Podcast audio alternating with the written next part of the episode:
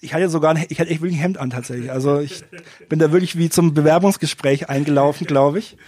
Ähm, und ich wollte da gerade so anfangen auszuholen, weil ich die unbedingt überzeugen wollte.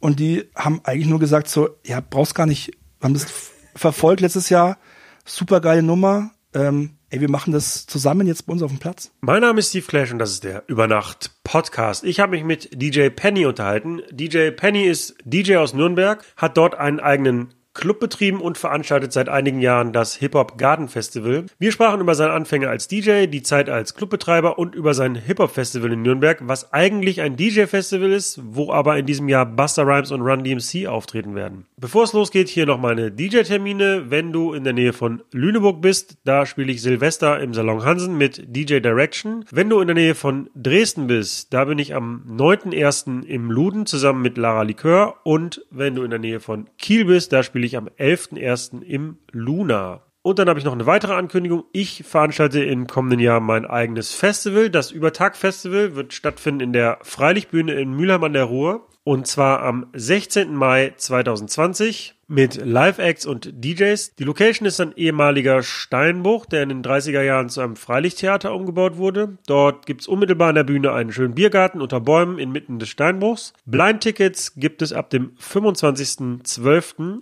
und im Frühjahr kündige ich dann die ersten Acts an. Den Link zum Facebook-Event und zum Ticketshop verlinke ich in den Show Notes. Ich würde mich sehr freuen, wenn ihr zu meinem Festival kommt.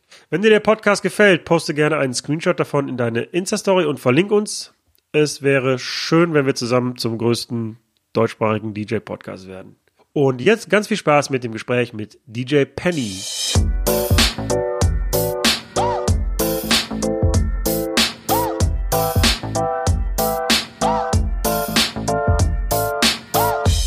Über Nacht mit Steve Clash.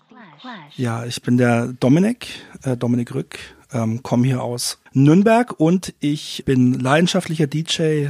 Ähm, ich habe einen ja, kleinen, aber feinen Club gemacht hier in Nürnberg und äh, ja, mache aktuell ähm, das Hip-Hop Garden Festival. Ähm, ja, wenn man so will, das größte Hip-Hop Festival in Süddeutschland. Wir sind gerade in Nürnberg, wo wir das, den Podcast hier aufnehmen und da lebst du und da findet auch das Festival statt. Aber wenn ich das richtig gelesen habe, dann bist du gar nicht in Nürnberg geboren, sondern im, im Umland. Ist das richtig? ja, so ein bisschen. Also ich bin in Fürth geboren. Also Fürth, Nürnberg, Erlangen, das ist so ein bisschen Ballungszentrum. Äh, ähm, hier, äh, Metropolregion nennt sich das Ganze hier bei uns auch. Ähm, ja, ist im übertriebenen Sinn so ein bisschen, ja, kennst es ja irgendwie aus dem Pott, so, ne? Ähm, ja, wo halt auch die Städte zusammengewachsen sind äh, und so ist es halt mit Nürnberg, Fürth, Erlangen auch. Ich bin in ja Fürth geboren und ähm, auch aufgewachsen, ja auf dem Land, also knapp 20 Kilometer weit weg von Nürnberg und ähm, lebe jetzt auch wieder, bin jetzt auch wieder mit meiner Familie. Ähm, ich bin ähm, Vater von zwei tollen Söhnen ähm, und da sind wir jetzt auch wieder praktisch äh, an den Stadtrand gezogen, beziehungsweise auch ein bisschen ländlicher wieder äh, wohnhaft. Bist du in Fürth auch zur Schule gegangen und dort, also wie lange hast du dort gelebt? Also erstmal nicht. Also ich äh, komme aus äh, Veitsbronn, das ist ein, ein Dorf, ähm, ja, das eben nochmal, ja, 20 Kilometer weit weg von Nürnberg ist, äh, 50 Kilometer weit weg von Fürth ist. Und äh, dort war ich dann halt eben äh, Grundschule, äh, ja, dann Hauptschule und nach Fürth kam ich dann praktisch erst, äh, als ich auf die Wirtschaftsschule gewechselt bin. Und dann hat sich einfach für mich das erste Mal ein bisschen was verändert, weil ich halt dann doch in der täglich in der größeren Stadt war und nicht nur auf dem Dorf. Und ähm, ja. Musste man dann als junger Mensch auch immer nach Nürnberg reinfahren, um, um auszugehen, oder ging das auch in Fürth? Ähm, das waren tatsächlich Zeiten, äh, in denen ich noch, noch nicht äh, wirklich äh, ausgegangen bin, äh, erstmal. Klar, wenn man Konzert war oder so, dann musste man natürlich schon nach Nürnberg reinpilgern. ähm, äh, ausgehen äh, auf dem Land heißt natürlich immer so ein bisschen Jugendzentrum.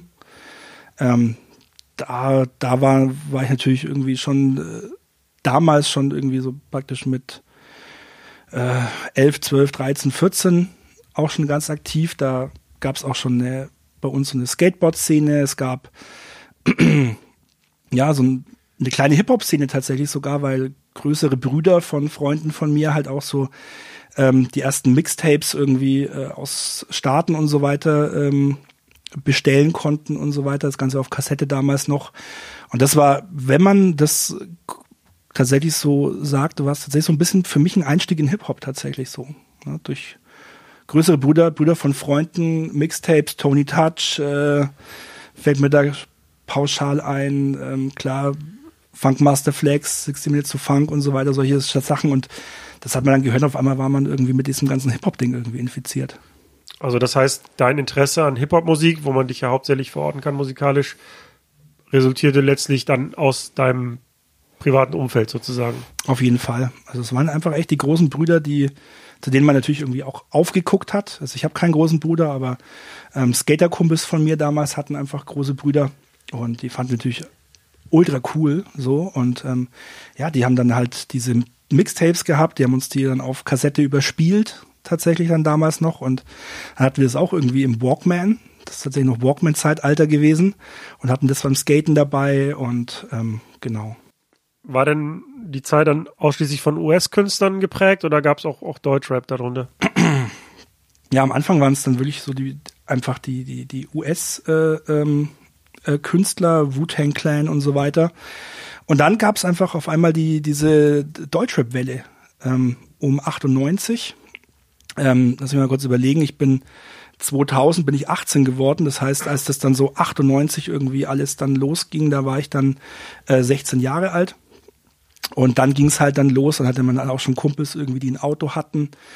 Dann sind wir halt zu Jams gefahren, ähm, hier in Erlangen im E-Werk. Äh, da waren regelmäßig Jams, da hat man auch wirklich Beginner und sowas, dann Blumentopf und so auch live erleben können. Ähm, und dann, äh, das erinnere ich mich auch noch dran, ähm, da sind dann so ein paar Jungs, also ich und noch zwei aus dem Land, vom Land sozusagen. Ja, wir sind dann nach, Nün äh, nach München tatsächlich mit dem Zug gefahren, mit unseren 16 Lenzen ähm, und waren dann da, äh, das werde ich auch mein Leben lang nicht vergessen, äh, auf dem Juice Master Blaster. Äh, witzigerweise der erste Deutschland-Auftritt von Eminem.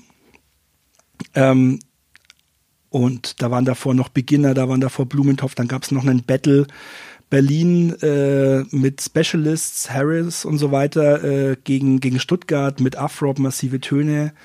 Und danach gab es auch noch, ich war damals ja auch schon ein bisschen DJ interessiert, so gab es auch noch äh, praktisch, dass Tony Touch danach aufgelegt hat. Und das Ganze hat halt 10 Mark gekostet.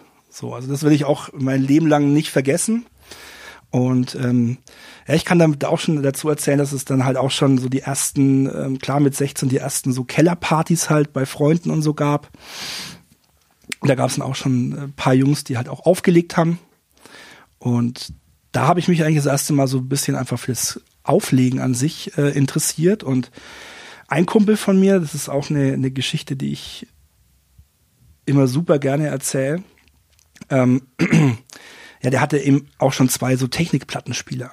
Und ähm, das war natürlich irgendwie auch so ein bisschen faszinierend, irgendwie so ein Technikplattenspieler und das mal praktisch von einer Platte zur anderen Platte, der dann auch so, der hatte halt so Hausplatten irgendwie, aber es hat trotzdem irgendwie Spaß gemacht, das mal zu probieren.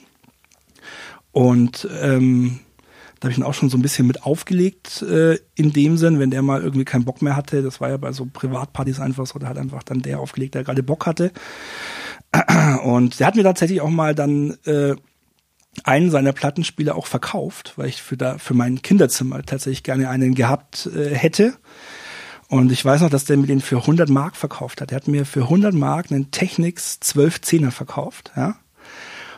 Und zwei Jahre später. Hatte er dann nur noch einen oder hatte der noch einen? Der hatte, nee, der hatte dann nur noch einen, der hat das, der hat dann irgendwie noch einen anderen, noch einen anderen Kumpel verkauft, der hat irgendwie keinen Bock mehr drauf gehabt. Das ist so wahrscheinlich das typische Beispiel irgendwie, äh, ja, ich fange mal irgendwie ein Musikinstrument an und habe dann irgendwie keinen Bock mehr. Und ich wollte ihn aber auch nicht zum Auflegen haben, ich wollte ihn einfach nur haben, um praktisch äh, mir auch mal ein Afrop-Album zum Beispiel, äh, Rolle mit Hip-Hop auf, ähm, äh, auf Vinyl, weil Vinyl halt so viel cooler klingt und so um das halt dann zu Hause zu hören. Und ähm, paar Jahre später war es dann so, dass ich ähm, ein bisschen Geld gebraucht habe und das tut mir immer noch in der Seele weh. Ich habe dann diesen Technics 1210er ähm, in die Zeitung inseriert ähm, für auch 100 Mark. und tatsächlich war es dann so, dass ich die, die, damals gab es ja kein Handy und so, ne? ich habe natürlich die Festnetznummer meiner Mama angegeben, ja.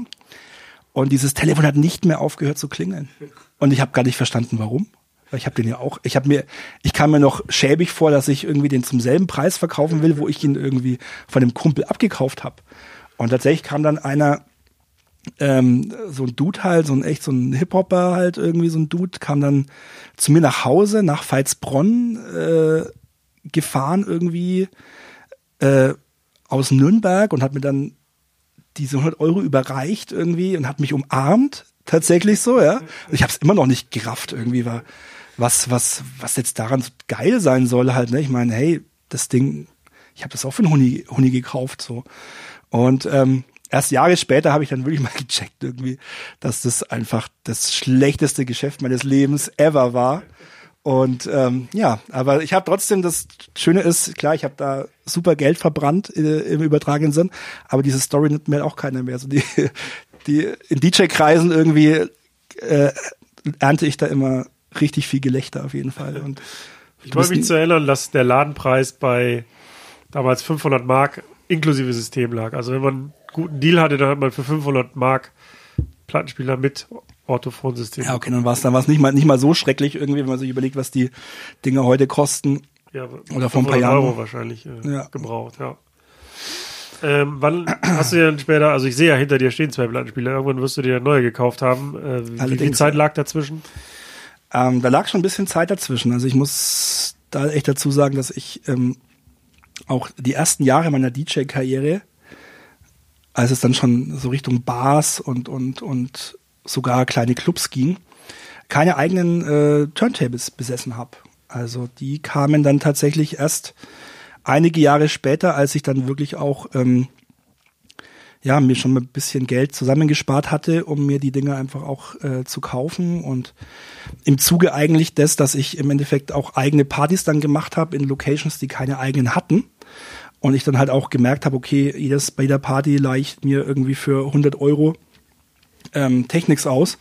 Wie wäre es, wenn ich mir einfach mal die Dinger kauf und dann habe ich die, ich bin jetzt schlecht in Mathe halt, aber wahrscheinlich habe ich sie dann irgendwie in 10 nach 10 Partys irgendwie auch irgendwie refinanziert, weil ich diese Ausleihgebühren halt einfach nicht mehr habe. Ne? So, ja, so, so zieht sich tatsächlich auch vieles äh, in, in meiner ähm, Laufbahn.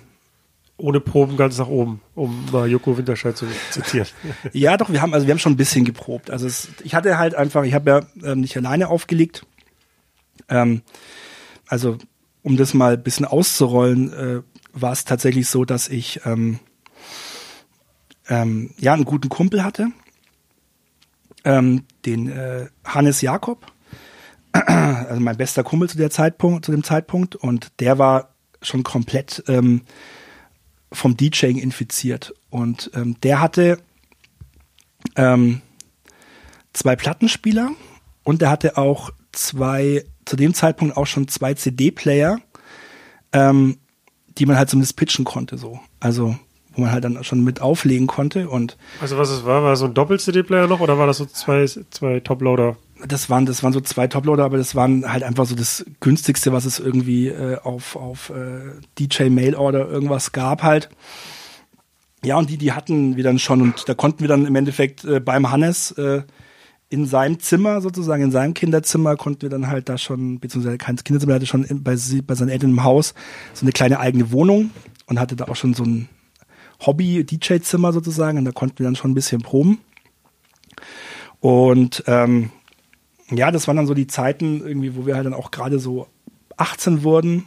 Davor gab es dann immer so, wir haben halt Fußball gespielt und da gab es dann halt auch immer so Fußballfeiern ähm, bei uns so auf dem Dorf. Und ähm, da hat der Hannes halt immer aufgelegt. Ähm, ich war da noch gar nicht mal so, dass ich da unbedingt auch DJ bin. Also der DJ war immer er eigentlich. Und ich habe halt dann, wenn ich mal Bock hatte äh, und er gerade keinen Bock mehr hatte, habe ich halt spaßeshalber auch mal so ein bisschen, ne, das, was wir halt immer so ein bisschen bei ihm trainiert haben, auch ein bisschen so gemacht. Und ähm, ja, und irgendwann haben wir dann aber auch gemerkt, irgendwie, dass das irgendwie ganz gut funktioniert, also auch in diesem ganz kleinen Kreis schon. Und ähm, ich habe dann äh, so ein bisschen nach der Schule und auch nach der Ausbildung, ähm, also nach der Ausbildung war es bei mir mal eine Zeit lang so, dass ich äh, nicht so recht wusste irgendwie, was ich dann machen wollte. Also eigentlich schon die Ausbildung war was, was ich, wo ich eigentlich nicht wusste, was ich machen wollte in der Zukunft. Und da war ich ein bisschen äh, Barkeepen in Nürnberg, so mit 18, 19 Jahren. Mm. Und ähm, habe dann auch äh, Praktikas gemacht äh, beim Kurt Magazin, das ist hier in Nürnberg zum Beispiel, ähm, ja, so ein Stadtmagazin und die sind halt auch sehr, sehr gut in die ganze Gastroszene vernetzt und so. Und ähm, habe dann beim Kurt Magazin, ähm, die hatten noch eine Unterabteilung, die hieß Kurt Events und die hatten gerade einen Club aufgemacht, äh, die Rakete, heute sehr bekannt als, als Techno-Hochburg in Nürnberg.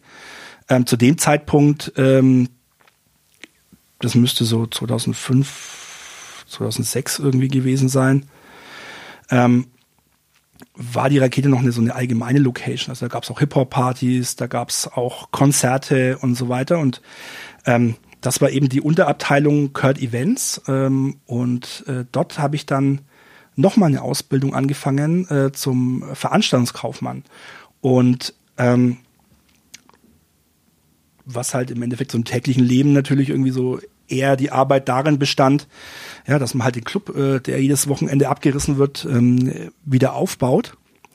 Ähm, aber da standen halt einfach auch zwei äh, Turntables und äh, zwei CDJs rum. Und nachdem ich halt ja schon ein paar Platten hatte und auch eine Musiksammlung einfach irgendwie auf, auf äh, gebrennt, gebrannten CDs ähm, hatte, äh, habe ich dann da schon irgendwie so ein bisschen Bock gehabt, so nachdem ich meine Arbeit gemacht hatte ähm, die Musikanlage anzuschmeißen und da halt im Endeffekt so ein bisschen für mich halt äh, aufzulegen so. Und ähm, ja, und dann kam das ganze Ding halt irgendwie so, dass es eine Veranstaltung gab in der Rakete, die hieß Girls on Top.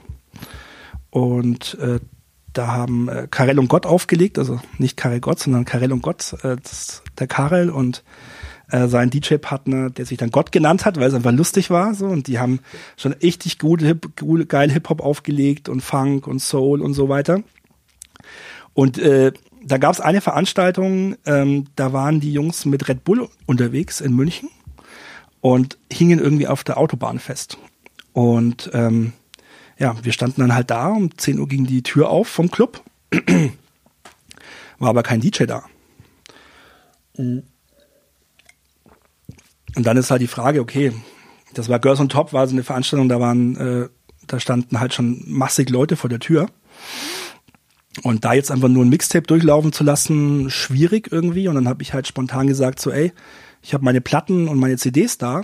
Ähm, ich bin ja kein DJ, aber ich probiere jetzt einfach mal oder ey, auch wenn ich, ich habe auch ein Mixtape dabei und notfalls stelle ich mich nur hin, ja, wenn es irgendwie gar nicht klappt und so. Und da habe ich halt dann das erste Mal tatsächlich aufgelegt in einem Club ähm, oder generell in einer Location sozusagen, die jetzt keine Privatparty war.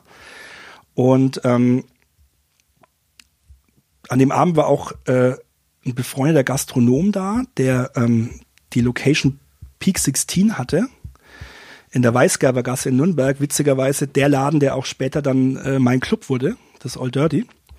Und der war auch da und der dann zu mir gesagt, hey Dominik, ich wusste gar nicht, dass du auflegst, das ist ja cool und so und magst nicht mal irgendwie äh, bei mir in der Bar mal irgendwie am Wochenende auch mal auflegen und so. Und ich so, ey, okay, ich bin jetzt hier gerade mal nur mal so, ich mache das immer nur für mich, irgendwie so ein bisschen privat. Äh, ich bin eigentlich kein DJ, aber äh, wenn du mich so fragst, äh, auf jeden Fall, ne, weil ähm, da habe ich dann eben auch den Hannes, dem habe ich das erzählt und der auch so echt cool und ähm, ja, kann ich da mit? Und ich so, natürlich kannst du damit, du musst damit, weil ich kann ja, ich kann ja gar nicht richtig auflegen halt, ne? Also du bist da, da viel erfahrener als ich. Ähm, wie wäre es, wenn wir da irgendwie als DJ-Duo irgendwie agieren? Und ähm, ja, und dann war das so der erste Abend irgendwie, als wir dann mal in den Peak 16 eben aufgelegt haben. Und klar, wir waren halt gerade so 18, 19 und ähm, kannten natürlich ultra viele Leute, wie es halt einfach bei 18, 19-Jährigen ist. Und wir haben eigentlich so gut wie alles mobilisiert, alle zusammengetrommelt, alle Freunde, die aus dem Kaff kamen, mussten äh, sich irgendwie Autos aufteilen und so weiter mussten da hinkommen.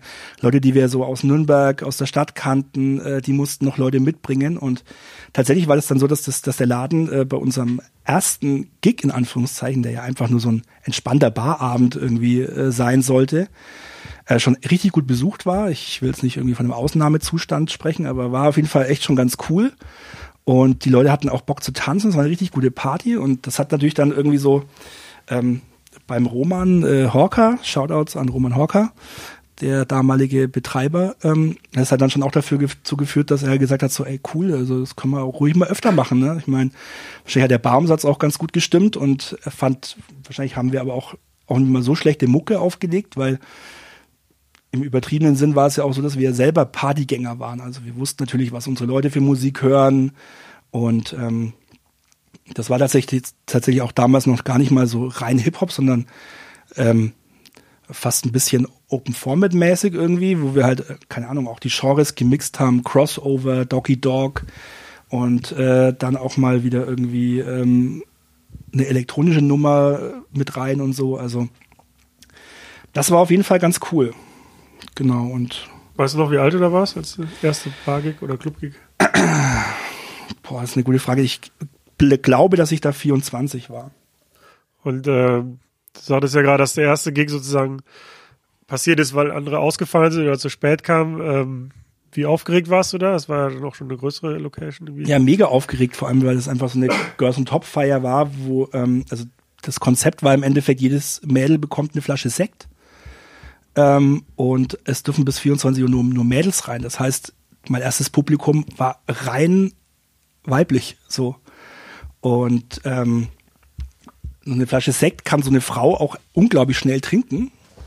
Das heißt, die Stimmung war eigentlich auch relativ schnell irgendwie schon äh, sehr, sehr, sehr gut und die Mädels wollten einfach auch tanzen und dann stehst du natürlich da irgendwie als DJ-Laie und äh, denkst dir, okay, ich kann jetzt da nicht irgendwie so, wie ich es ne, so in meiner Mittagspause mache äh, oder ähm, nach meinem Arbeitstag mache, mal so ein bisschen meine Musik spielen, sondern ich musste da schon, äh, also mir war schon bewusst, dass ich da auch so ein bisschen äh, so Musik reintun muss, äh, dass die Mädels halt auch tanzen können. Und dann, ja, dann kam halt sowas wie, ich weiß gar nicht mehr, was es damals gab, sowas wie Single Ladies oder sowas. Hey, und also es war schon eine gute Stimmung. Und dann kamen dann auch die, die Jungs, also Karel und Gott, die da ja jeden äh, äh, Girls und Top Veranstaltung äh, mega zerlegt, zerlegen und äh, haben dann auch gesagt, so, hey cool, bist du DJ? Und ich, jetzt scheinbar ja irgendwie. Und, Ab ähm, jetzt. Na, und die kannten mich ja einfach nur so als ja, der, der ihnen halt die Drinks holt. Weil das war halt während des Abends äh, so meine Aufgabe. Und ähm, ja, und das, äh, genau, das ging dann einfach äh, peu à peu weiter ähm, die ganze Story. Ähm, wir hatten dann zu dem Zeitpunkt auch ähm, einen, einen Plattenladen ähm, in Nürnberg, der von äh, DJ Polik betrieben wurde ähm, zu dem Zeitpunkt, der damals auch schon in, im Radio DJ war und so weiter und tatsächlich auch immer geile Platten äh, am Start hatte und bemustert wurde und ähm, ne, auch mit seinem Plattenladen und da konnte man halt auch dann schon ziemlich geil ähm, Platten einfach kaufen. Ähm, und ja, im, im, im Zuge dessen, dass man halt dann wir auch angefangen hatten, ähm, da regelmäßig auch im Peak 16 aufzulegen,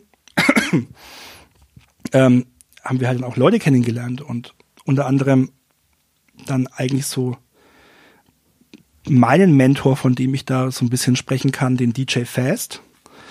Ähm, der Philipp, der hat zu dem Zeitpunkt ähm, an ITFs äh, Wettkämpfen teilgenommen und wiederum sein Mentor äh, war auch kein geringer, kein, kein geringerer als Mr. Burns, der seinerzeit dann auch ITF Champion war und ähm, äh, Curse Tour DJ und auch mit Curse auf dem Splash aufgetreten ist und so weiter. Also ähm, ja, und ähm, der, der DJ Fast eben, ähm, den haben wir eben kennengelernt und das wurde halt auch ziemlich schnell ein richtig guter Kumpel und ähm, der dann auch mal bei unserer, dann hat, war es auch irgendwann so, dass wir in Peak 16 auch eigene Veranstaltungen oder eigene Mottos irgendwie gespielt haben und das hat sich natürlich auch so entwickelt und da war er natürlich dann auch mal irgendwie als äh, Stargast-DJ sozusagen mit dabei und ähm, ja, und der, Fast hat dann äh, im Endeffekt auch so versucht, mir dann das, das richtige Auflegen beizubringen, also das richtige Mixen, weil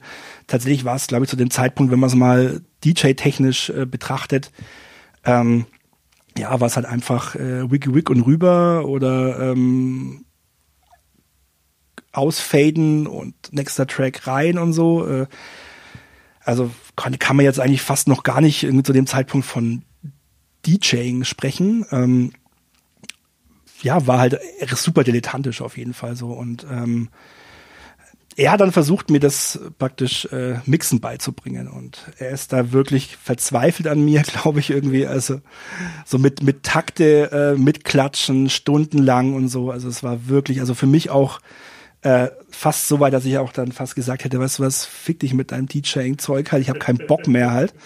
Ähm, ähm, aber es hat ein bisschen was gebracht zumindest, wobei ich allerdings auch sagen muss, ähm, Shoutout an Serato. Ähm, ich bin tatsächlich ein Typ Mensch, der auch das Visuelle gebraucht hat. Also als dann Serato rauskam, ich Serato hatte, ähm, glaube ich, sagen zu können, dass sich so mein, mein technisches Auflegen äh, viel, viel krass verbessert hat. Das auch so eine witzige Anekdote, Anekdote, als ich das erste Mal Serato in meinem Leben gesehen habe, das war im Planet, das ist auch ein Club in Nürnberg. Da hat DJ Andy aufgelegt. Heute ist der sehr bekannt äh, als DJ Starcheck und weltweit sogar unterwegs. Ähm, der hatte dann dieses Serato und ähm, ich stand da wirklich äh, im Club und der hat die Platten nicht runtergetan. Hat, die Platten lagen da immer drauf und ich habe das nicht verstanden und bin auch mal zu ihm hoch dann irgendwie ans DJ-Pult und sagte, hey Andi, Alter, was ist das? Was machst du da? Was, hä? Wie geht das? Wie, wie schafft es die Musik, auf die Platte zu kommen? Wie, wie, wie, hä? Und hat es überhaupt nicht kapiert. Und ähm, ja, und dann hatte ich das irgendwann mal, ähm, ja, hatte ich dann mal das äh, System und boah, das hat dann halt, also hat mir persönlich dann richtig Spaß gemacht. Also jetzt mal so Realness Talk äh, hin oder her irgendwie. Ähm, ich habe ultra Respekt vor jedem, der mit Original-Vinyl auflegt. Ähm, Gerade auch House-DJs, die man früher mal gehört haben, die das wirklich unglaublich äh, die Songs angleichen und so. Aber ich hab, kann für mich sagen so, dass ich ähm, um technisch gut aufzulegen, dieses Visuelle einfach gebraucht habe. Und dann natürlich auch noch mit der, mit dem, was ich eh schon konnte, und das war halt die richtige Platte zum richtigen Zeitpunkt zu bringen, ähm, hat es halt einfach super funktioniert und äh, hat dann auch zu einer kleinen Karriere auf jeden Fall ähm, geführt. Be bevor wir dann jetzt über ähm, die Zeit danach sprechen, würde mich auf jeden Fall noch interessieren, nachdem so die ersten Bargigs gelaufen sind in Nürnberg, wie, wie schwierig war es dann da anzuknüpfen hier in der Region? Also wenn man einmal drin ist, äh, bekommt man dann einfach Gigs oder war das einfach schwierig, dann auch weitere Gigs zu bekommen? Also das ist ist tatsächlich so, dass ähm, da vielleicht das irgendwie ein Vorteil ist, dass Nürnberg jetzt nicht die größte Stadt ist und auch die Gastroszene ähm, relativ gut vernetzt ist. Ähm, es war dann halt im Endeffekt so, dass wir ja eben regelmäßig äh, in dem Peak 16 aufgelegt haben und es schon die Leute halt, also andere Gastronomen schon auch gemerkt haben, so, ey, wenn die da auflegen, dann kommen auch immer ein paar Leute ähm, ne, was ja für einen Gastronom einfach auch nicht schlecht ist. Und ähm, die bringen halt auch Freunde mit und so weiter. Und ähm, dann gibt's natürlich auch Gastronomen, die untereinander ähm, ja, äh, gut befreundet sind. Das war dann unter anderem, ähm, nee, also eben der, der Roman äh, aus dem Peak 16 war halt einfach sehr, sehr gut befreundet ähm, mit ähm, dem äh, Alberto, ähm, von der Bar 77. Das war eine größere Bar, die auch so einen kleinen Kellerclub hatte.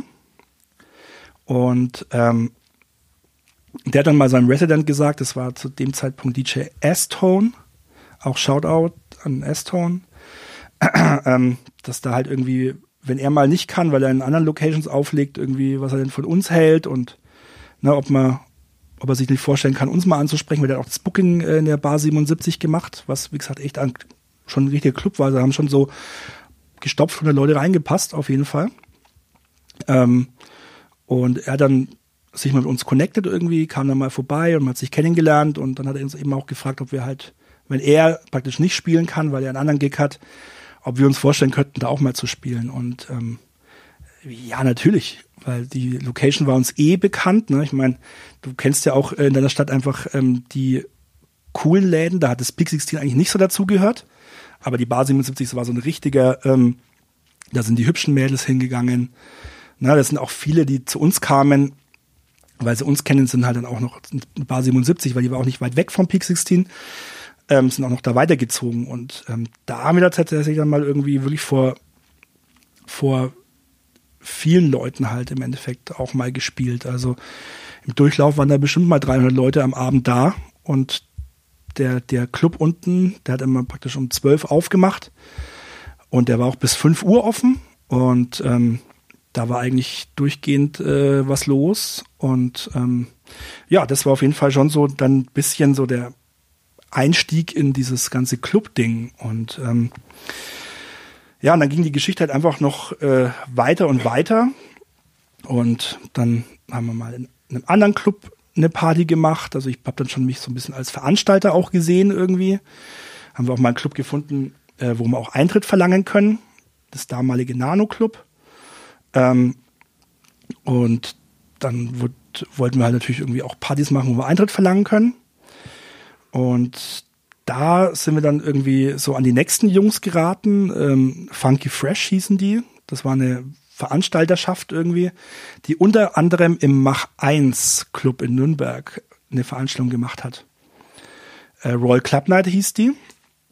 Und ähm, die haben dann im Endeffekt tatsächlich mich gebucht. Also wir haben dann tatsächlich unser DJ-Team hat sich so ein bisschen mit Hannes ein bisschen aufgelöst, weil Hannes nicht in so einen kommerziellen, so krass kommerzielle Läden wollte, ich irgendwie schon. Und er hat sich dann bei einem, also er hat sich dann so für Stars and Stairs entschieden, das war so ein bisschen alternativer Club irgendwie, da hat er aufgelegt irgendwie, es war, hat er so ein bisschen seine, seinen, seinen äh, Sinn in dem Ganzen gefunden. Und ich bin alleine ins Mach 1 mit diesen Funky Fresh Jungs eben. Ähm, und habe dann somit im Endeffekt die Mach 1 äh, Leute kennengelernt, ähm, habe mich dann da im Endeffekt äh, sozusagen bis zum Resident hochgespielt, also von also angefangen von der einen Veranstaltung mit den Jungs, dann bis zum Resident und ähm, ja, da war ich auch insgesamt fünf Jahre äh, Resident DJ, habe parallel sogar auch angefangen dann ähm, mit Veranstaltungen in Bayreuth zum Beispiel, weil ich da auch jemanden kannte und habe mich so ein bisschen als Veranstalter und DJ auch ausgebaut. Habe zu dem Zeitpunkt auch tatsächlich ja vier, vier bis fünfmal die Woche aufgelegt. Und zwar jede Woche, also straight on. Das war mein Hauptjob in dem Sinn auch. Also ich habe da ähm, ja bis auf ein paar Projekte außenrum ähm, habe ich davon auch gelebt. Mhm. Und ähm, ja, habe dann auch so meinen ersten, sag ich mal, kleinen Schritt ähm, hinbekommen, dann eben mit den Mach 1 Jungs zusammen, ähm, in der wir Hip-Hop so ein bisschen ins Rampenlicht, sag ich mal, ähm, Also das Mach 1 ist ja auch eher oder war bekannt für elektronische Veranstaltungen und wenn ich dich richtig verstanden habe, dann hast du oder ihr habt den Impuls dann quasi da gesetzt, auch Hip-Hop-Veranstaltungen zu machen. Ging das vom Laden aus oder war das halt, war das eure Idee und habt ihr den Impuls gegeben? Also das ging auf jeden Fall in dem Sinne nicht vom Laden aus, ähm, sondern im Endeffekt von ähm, einer anderen Veranstalterschaft, die praktisch äh, im, äh, auch im Mach 1 war. Ähm, ja, und das war so eine Zeit, ähm, 2007 äh, war das, wo wir das gestattet haben. Und da war es, ich weiß nicht, wie es in anderen Städten war, aber in Nürnberg war es so, dass es ähm, zwar in, in, in Clubs zweite Areas gab, in der Hip-Hop lief, aber dass die, die ganze Szene schon sehr, sehr elektronisch und hauslastig, also vor allem hauslastig war. Das Mach eins ähm, war ja wirklich, also mittlerweile muss man sagen, war äh, ein weltweit bekannter Laden für Hausmusik. Also ich glaube sogar in den DJ äh, Mac Top 10 damals irgendwie so Ende der 90er sogar in den Top 10 der angesagtesten Hausläden der Welt. Und auch die Betreiber, die dann danach kamen, ähm, ja, denen ihre Intention war natürlich Haus. Und wir haben aber auch einfach auch gemerkt, so dass ähm, Hip-Hop-Club-Partys ähm, sozusagen ein bisschen im Underground sind, aber im Kommen waren. Und ähm, haben dann praktisch auch die Betreiber von Mach 1 dazu überreden können, uns da mal eine Chance zu geben, um mal eine reine Hip-Hop-Club-Veranstaltung ähm, in einem Schickimicki Hausclub zu machen.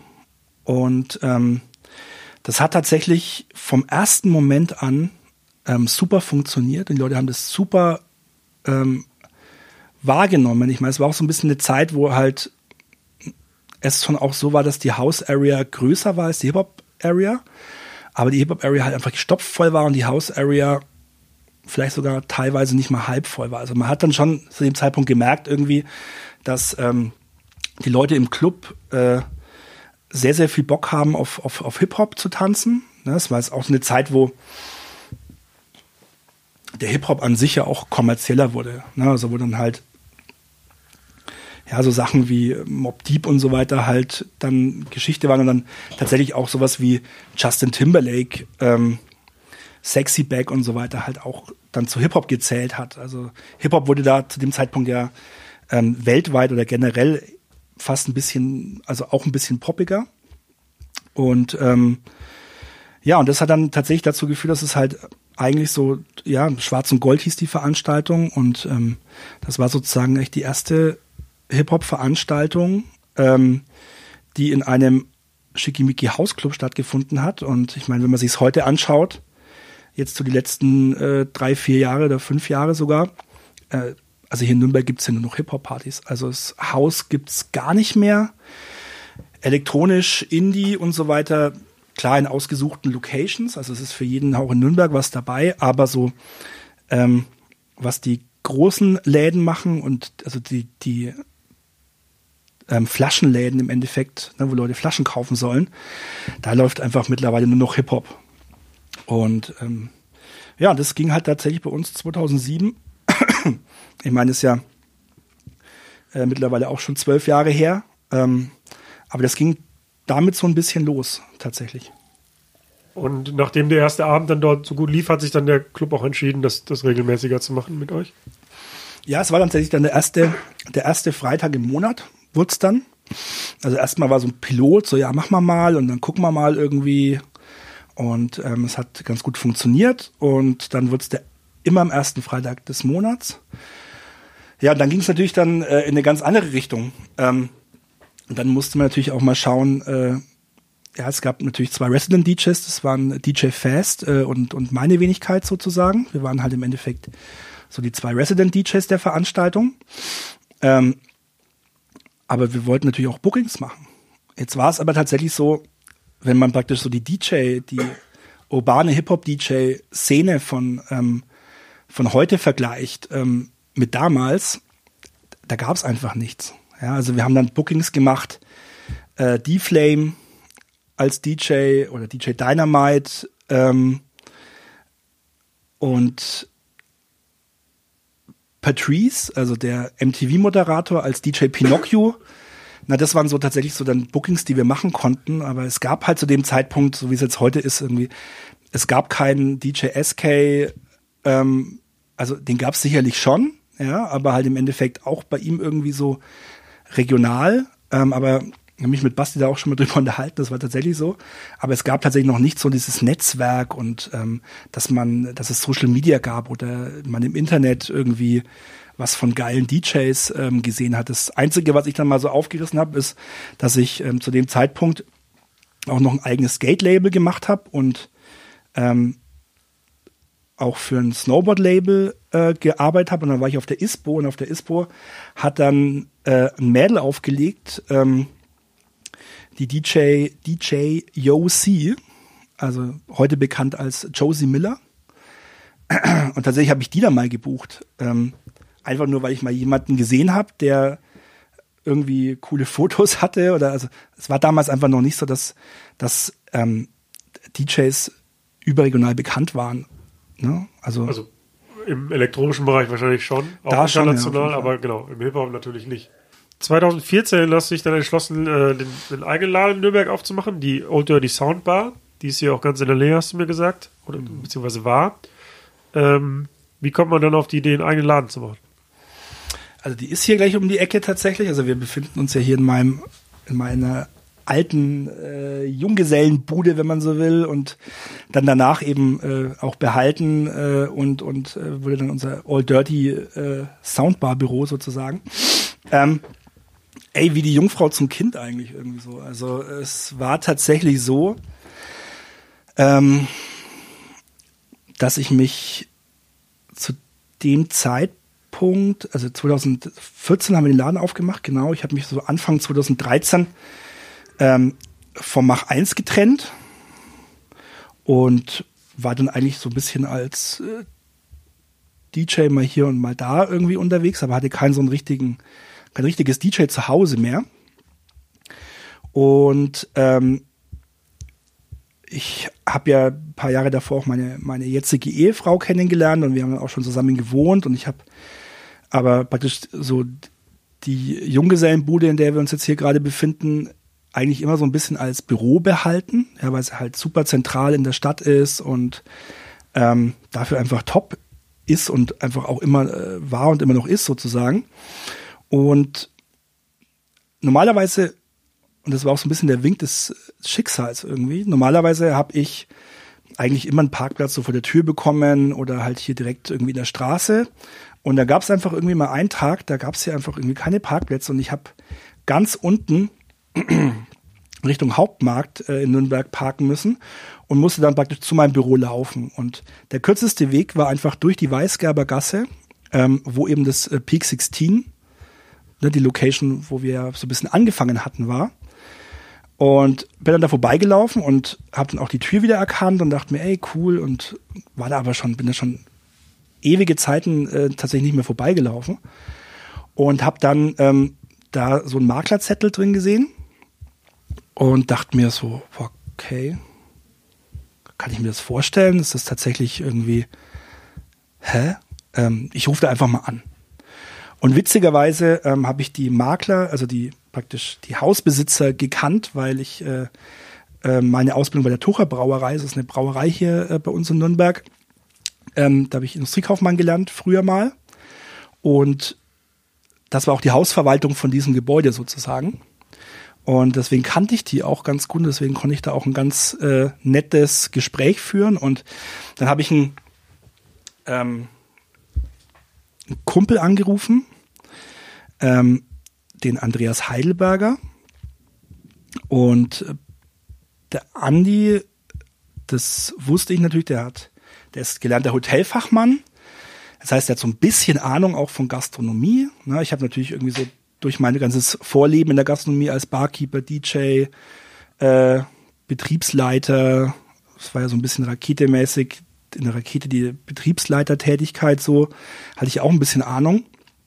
Und ich wusste aber auch, dass er gerade zu dem Zeitpunkt äh, in dem Hotel, in dem er zu dem Zeitpunkt war, ultra unzufrieden war. Das hat er mir oft erzählt. Und dann habe ich ihm einfach mal gesagt, so, ey Andi, jetzt mal auf blöd, wollen wir, eine, wollen wir einen Laden aufmachen? Und er hat erstmal so, da wurde es dann ganz still am Telefon. Und dann haben wir uns das mal angeguckt zusammen und waren mal bei einer Begehung und so. Und dann wurde es eigentlich relativ schnell klar, dass wir da Bock drauf haben. Der Andi dann gekündigt. Ich war eh selbstständig. Und ähm, ja, dann haben wir im Endeffekt äh, den ganzen Winter 2013 damit verbracht, da zu entrümpeln und alles rauszureißen. Ähm, die Musikanlage war noch einigermaßen brauchbar. Da musste man nur ein paar neue Boxen kaufen.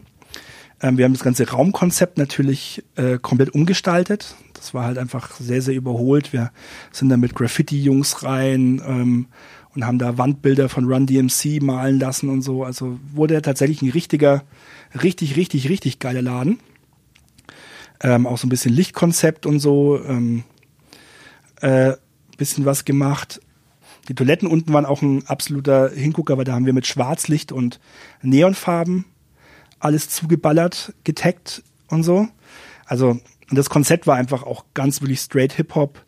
Ähm, wir haben eine Nische gesehen, die es in Nürnberg ähm, gab und die eigentlich so gut wie nicht bedient worden ist, außer von zwei, drei Veranstaltern. Und das war einfach der Hip-Hop aus den 80ern, 90ern, ganz viel 2000er, aber bei 2005 straight Stop. Ne? Ich meine, kennst die, die, die Zeit noch, als es dann irgendwie losging mit Abtempo, Sachen, Flowrider und so weiter. Das war ja die Zeit und da haben wir einfach einen Cut reingehauen, haben gesagt, okay, bis dahin und weiter spielen wir einfach nicht. Und das hat halt, das war die Nische und die Nische war halt im Endeffekt wirklich so ein bisschen in die Jahre gekommene Hip-Hop-Dudes und äh, Mädels, äh, so wie wir halt selber auch waren. Ja, wir waren zu dem Zeitpunkt ja auch schon so um die 30. Und, und ähm, ja, und das war auch der, der Laden war auch nicht so riesengroß. Es war auch eher eine Bar, wenn man es mal genau nimmt. Ähm, und das hat halt einfach ganz gut funktioniert, einfach mit, mit der Hörerschaft und einfach ähm, dem Stammpublikum, das wir uns da aufgebaut haben. Und ja, also es hat, war auf, vor allem einfach echt eine super, super geile Zeit. Ähm, und eine aufregende Zeit auch, auf jeden Fall. Und ähm, ja, richtig viel Party, richtig viel gute Musik, tolle Leute kennengelernt, tolle neue DJs kennengelernt.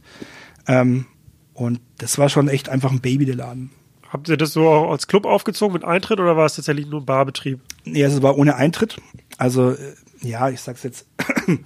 Ich hoffe, das Ordnungsamt hört nicht zu. Äh, Shoutout so Ordnungsamt Nürnberg. Shoutout, genau. ähm, ja, also es war natürlich schon eine Bar, also wir hatten auch eine ganz normale Barkonzession, dementsprechend auch kein Eintritt. Ähm, aber wir haben halt einfach auch gemerkt, dass uns so ein lau lauschiger Barabend irgendwie einfach zu wenig ist. Also wir wollten auf die Kacke hauen. Und wir haben dann da halt einfach auch Partys durchgezogen. Also ich kann mich noch an, also unsere Geburtstags, also die Öffnung war schon mal krass. Da war schon wirklich irgendwie richtig viel los dann unsere, unsere erster, zweiter und dritter Geburtstagsveranstaltung, äh, die waren auch brechend voll und der ganze Laden ist von der Tür vorne bis ganz hinten durchgesprungen, sozusagen bei den richtigen Songs.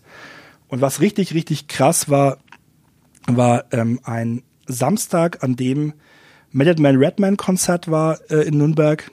Das heißt eigentlich alle, die nur ansatzweise in unserem Zielgruppen äh, sind, einfach von der Couch runter waren so.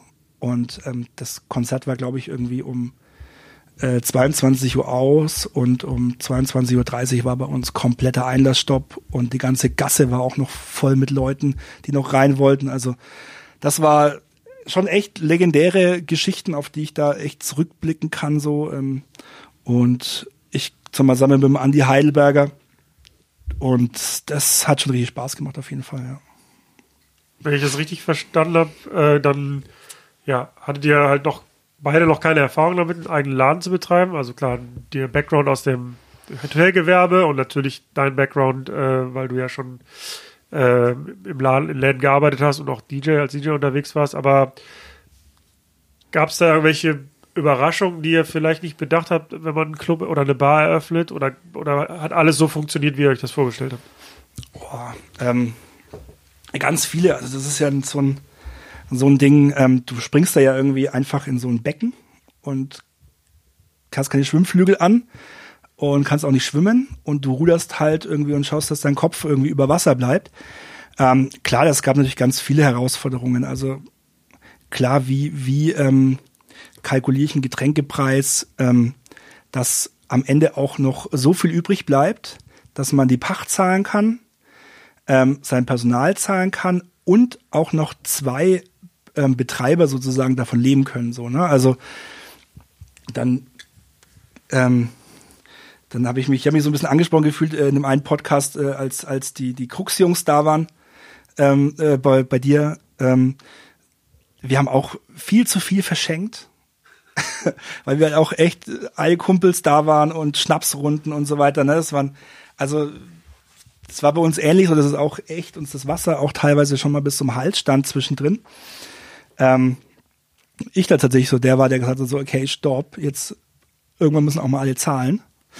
Ähm, nee, also da, da hast du halt wirklich ganz, ganz viel oder auch mit Anwohnern, ne?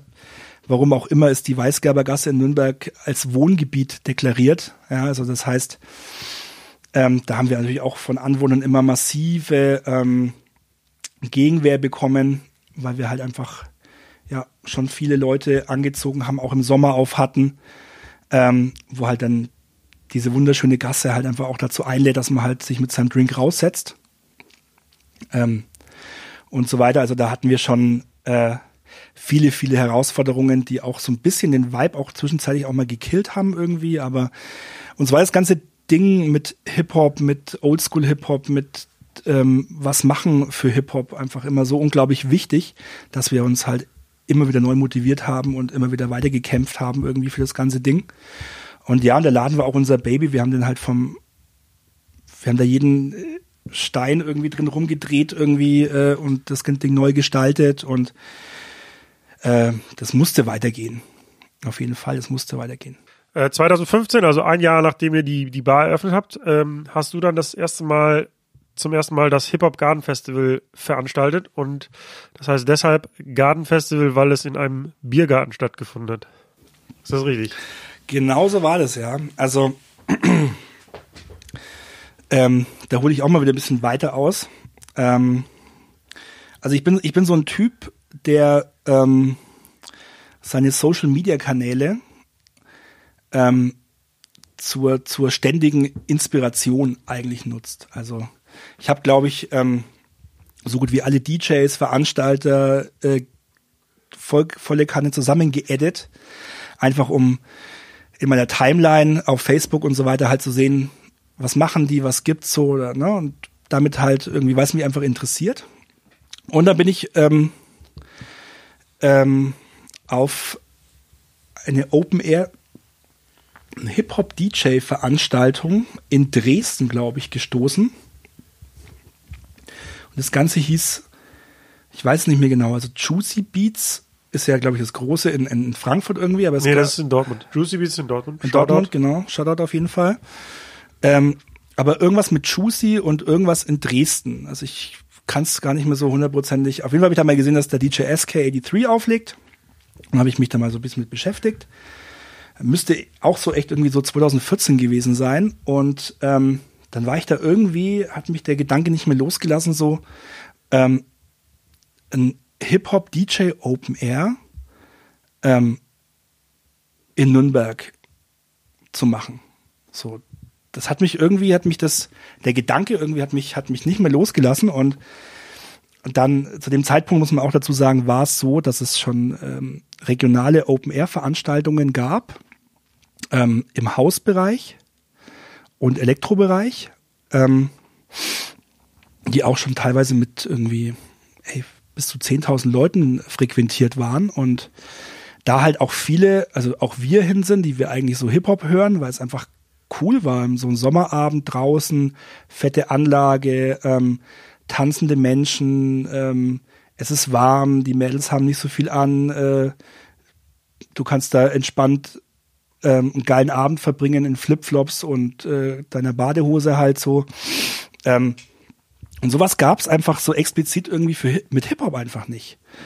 In Dresden gab es e eben aber und dann ähm, bin ich, glaube ich, wirklich äh, monatelang rumgefahren und, und habe mir überlegt, so, okay, gibt es irgendeine Location, wo man sowas machen kann?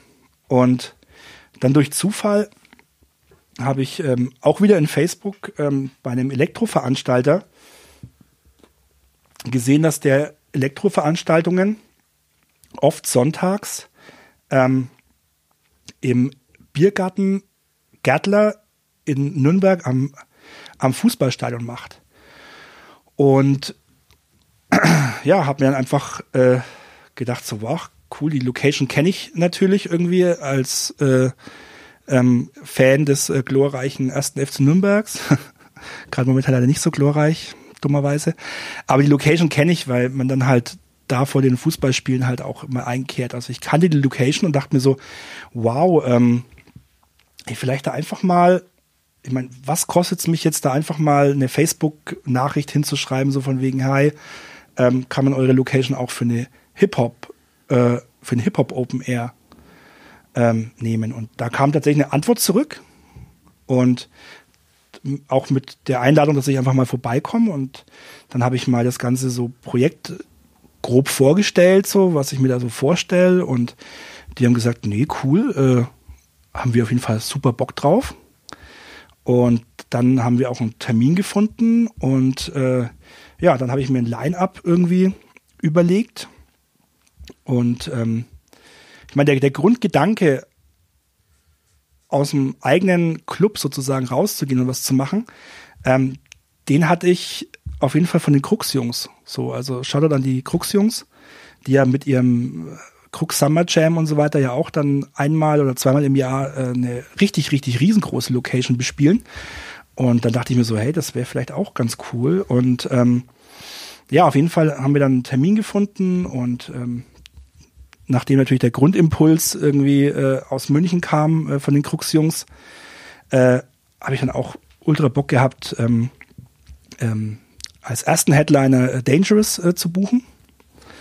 Ähm, Shoutout an Dangerous und ähm, ja, und habe dann, um das noch auszufüllen, habe ich noch, ähm, hatte ich noch Mixamillion aus Frankfurt ähm, und Indiana aus Frankfurt, die damals so als Haikuna Matata Sound System ähm, mir auch schon bekannt waren auf jeden Fall. Und ähm, Max habe ich brutal für seine Mixtapes immer gefeiert und dachte mir, ich kannte ihn gar nicht. Ich habe ihn einfach so aus dem, ich habe ihn auch noch nie irgendwo auflegen hören, gar nichts. Ich habe ihn einfach mal gebucht, fertig. So, ne? Und daraus sind tatsächlich auch äh, Freundschaften entstanden. Also ähm, mit Max und, und Anna auf jeden Fall und ähm, mit, äh, mit Marco auch irgendwie. Also sau gut und ja, also es hat das erste Mal stattgefunden. Es war ein super geiler Tag. Ähm, kein Regen, es war echt idyllisch. Also den, den Biergarten muss man sich auch so vorstellen, dass da irgendwie so große alte Bäume stehen und es war, die Sonne hat gebrannt, aber es war im Schatten und du hast da chillen können. Wir haben, ähm, wir haben eine DJ-Stage gebaut, also ich und meine Jungs.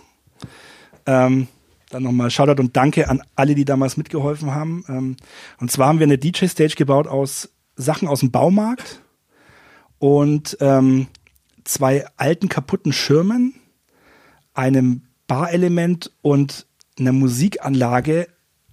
Alter, ich glaube, da, da wurde, glaube ich, in den 80ern irgendwie äh, Musik drauf gemacht. Also die Musikanlage hat auch gekratzt und gebürstet und wir haben die aufgeschraubt und irgendwie wieder zusammengelötet und alles so ein Scheiß halt. Also das war wirklich so unglaublich unprofessionell zu dem Zeitpunkt, ja. Aber es hat Spaß gemacht, es hat funktioniert. Ähm, die Party waren, äh, der, der, das erste Hip Hop Festival war auch ein mega Erfolg. Ähm, es waren tausend, also über tausend Leute da und ja, es war einfach nur krass. Der Vibe war krass. Ähm, die Leute haben sich bei uns bedankt, als wir ähm, dann die Musik ausgemacht haben. Um elf muss der Schluss sein in Bayern. Die haben sich bei uns bedankt und haben gesagt, ey, ihr müsst es öfter machen und super geil und wir wollen das und so weiter. Und ähm, ja, und so ist das Hip Hop Garden Festival im Großen und Ganzen entstanden. Dann gab es aber im Jahr drauf direkt einen Rückschlag, denn die Location hat geschlossen, hast du mir erzählt. Es war ganz, ganz wild. Also die Geschichte dahinter ist auch so unglaublich wild. Ich habe die Betreiber haben mir das irgendwie nicht gesagt und ich habe schon eigentlich na, so die Weichen gestellt, Facebook-Events und so weiter und wollte das eigentlich ähm, noch um zwei Formate irgendwie erweitern. Das eine war, das habe ich dann auch schon im ersten Jahr gemacht, ähm, Scratch Barbecue. ähm, was tatsächlich so ein bisschen eine Anlehnung ist an Bastard Barbecue, ähm, wo es halt einfach auch so ein bisschen mit Food Trucks und mehr ums Essen geht und ein bisschen Party sozusagen. Und dann wollte ich eigentlich, und da war ich mit Red Bull auch schon im, im, im Austausch zu dem Zeitpunkt, ich wollte auch den Red Bull Tourbus ähm, mit Liveband und so weiter, wollte auch was machen mit. Und den habe ich halt einfach tatsächlich auch absagen müssen, weil auf einmal habe ich dann gemerkt, okay, die Location ähm, ist irgendwie weg. So, also der, der, der, ähm, der Tom von Nasty, äh, dir an Tom, auch jetzt einer der Betreiber der Rakete, ähm, der hat mir dann auch erzählt, so von wegen, ey, die kriegen keine Konzession mehr. Wir müssen uns was anderes suchen. Aber der war mit seinem mit seiner Nasty Techno-Veranstaltung da auch ultra erfolgreich. Und ähm, ja, wir standen auf jeden Fall ohne, ohne Location da und dann habe ich auch mal wieder einfach mein Facebook aufgemacht und bin dann da auf ähm, tatsächlich Werk B gestoßen. Werk B ist ähm, tatsächlich der größte Public-Event-Veranstalter hier bei uns in der Region. Und ähm, ich habe die aber zu dem Zeitpunkt nicht gekannt und ich habe eben gemerkt, dass die einen Platz haben am Nürnberger Flughafen und dass die dort ähm, eine Ballermann-Veranstaltung machen, Super Sommersause, die recht gut funktioniert und ähm, dass die aber auch Public Viewing machen äh, zu WM, EM und solchen Sachen. Also ich wusste auch, dass da beim WM-Finale 2014 ähm, ja, äh, knappe 24.000 Leute auf dem Platz irgendwie standen. Also ich, mir war also in dem Moment sofort klar, dass das natürlich Veranstalter sind, die eine Größenordnung von einem, von einem Festival ähm, locker stemmen können. Die einzige Frage, die ich mir gestellt habe, war natürlich, okay, ist mein Festival jetzt tatsächlich so, dass die da überhaupt bockt oder dass die es überhaupt interessiert? Und ich habe dann zwei Wochen lang habe ich darüber nachgedacht tatsächlich und dann habe ich dem Christopher Dietz, Shoutout an Issel, ähm, eine plumpe, unprofessionelle Facebook-Nachricht geschrieben. ja, also nicht mal irgendwie eine E-Mail mit Konzept oder so, sondern einfach eine Facebook-Nachricht. Und zu meinem Erstaunen äh, wusste er, wer ich bin und wusste, was ich mache. Und ähm, da muss ich ganz ehrlich sagen, so ein Riesentyp, äh, mittlerweile auch ein sehr, sehr guter Freund von mir geworden. Ähm, und ich fand es vor allem unglaublich, dass so ein großer Veranstalter sich tatsächlich weiß, was so ein kleiner Dominik äh, aus der Weißgerber Gasse in Nürnberg mit so einem kleinen Hip-Hop-Laden irgendwie ähm, macht im Großen und Ganzen. Und ja, der, ähm, der Isel und der, der Kohli, also der Christopher und der Christian Kohlert, die Betreiber von Werk B, haben mich dann auch äh, zu sich ins Büro eingeladen und ich hatte tatsächlich zu dem Zeitpunkt, wo ich natürlich professionell auftreten, hatte eine schöne Präsi mir ausgedacht und alles mögliche. Auch im Anzug, ja. Also so, ich hatte sogar, ein, ich hatte echt wirklich ein Hemd an tatsächlich. Also ich bin da wirklich wie zum Bewerbungsgespräch eingelaufen, glaube ich. Ähm, und ich wollte da gerade so anfangen auszuholen, weil ich die unbedingt überzeugen wollte. Und die haben eigentlich nur gesagt so, ja, brauchst gar nicht, haben das verfolgt letztes Jahr, super geile Nummer, ähm, ey, wir machen das zusammen jetzt bei uns auf dem Platz. Und ich so, echt jetzt? Und die so, ja, mega, auf jeden Fall. Und ähm, ja, und so ist es dann äh, gestartet. 2016 waren wir dann schon äh, ähm, 2016 ja, da waren wir auf jeden Fall, da waren wir schon 4000, waren schon 4000 Besucher. Also das erste war 2015 noch im, im, im Gattler, genau. Und mit dann über 1000 und dann direkt Sprung auf 4000. Voll krass. 2016 das erste Mal dann ähm, praktisch mit Werk B-Events am Flughafen Nürnberg. Und da war Aber um das kurz nochmal, ich mhm. kann sofort weiterreden. Ähm, also schon dann auch vom Setting schon stark anders gewesen, oder? Weil also ich habe mir Fotos von, von dem Gelände angeguckt. Also den Biergarten kenne ich jetzt nicht, aber ich stelle mir vor, wie du gerade das erklärst, so vor, ja, da sind äh, Bäume, so im Schatten, ist ein bisschen ein anderes Setting als jetzt auf einem Flughafenparkplatz mit großer Bühne. Also ist schon vom Spirit anders, oder? Das ist eine ganz andere Welt. Also wenn man sich so das, ich meine, das Gärtler war wirklich ein runtergekommener, maroder Biergarten in dem Sinn, ne, wo auch mal so da gab so es so, eine, so, eine, so eine Hütte in der Mitte irgendwie, da hingen die, da hingen die, die, die Schrauben, äh, die, die, die Nägel raus und so weiter. Ne? Also, ähm, und wie gesagt, wir haben dann eine DJ-Stage gebaut aus zwei kaputten Sonnenschirmen und Planen aus dem Baumarkt und so weiter und ähm, haben da praktisch eine DJ-Stage und die Anlage war ähm, das ist eine Hobby-DJ-Anlage, würde ich jetzt fast sagen, irgendwie, die auch schon in die Jahre gekommen und kaputt war. Und auf einmal, 2016, innerhalb von einem Jahr, stehen wir auf einer riesigen Bühne, auf einer riesigen, mit einer riesigen PA-Anlage, mit ähm, einem riesigen Platz, mit ähm, VIP-Bereich und ähm, all solchen Sachen. Also das war tatsächlich, ähm, war einfach eine ganz andere Welt. Äh, man muss dazu sagen, ähm, dass da jetzt jedes Jahr vier Veranstaltungen stattfinden und die alle vier Veranstaltungen teilen sich dann sozusagen die Infrastruktur. Genau, also zu dem, Zeitpunkt war es dann 2016 so, dass wir im Endeffekt ähm, zwei Veranstaltungen waren. Und 2016 gab es die WM, nee, EM, also war auch Public Viewing im Endeffekt. Und man muss sich so vorstellen, dass es ein bisschen so ist wie ähm, Ferropolis, wenn man so will halt, ne? nur, nur natürlich viel, viel kleiner und künstlich aufgebaut. Also bei Ferropolis ist es ja auch so, dass da Splash und Meld und keine Ahnung was äh, innerhalb von einem Monat durchgefeuert werden. Und so ist es da auch. Also wenn praktisch jetzt nächstes Jahr zum Beispiel ist, äh, ist wieder eine, ein Europameisterschaftsjahr, da ähm, wird praktisch der ganze Platz aufgebaut für jetzt mittlerweile vier Festivals. Also es kam dann zu der Super Sommersause, ähm, dann kam eben wir mit Hip Hop Garden Festival, dann kam noch, letztes Jahr kam dann äh, nee, vor zwei Jahren kam noch ein Latin-Festival dazu. Ähm, und dann noch ein 90er-Festival.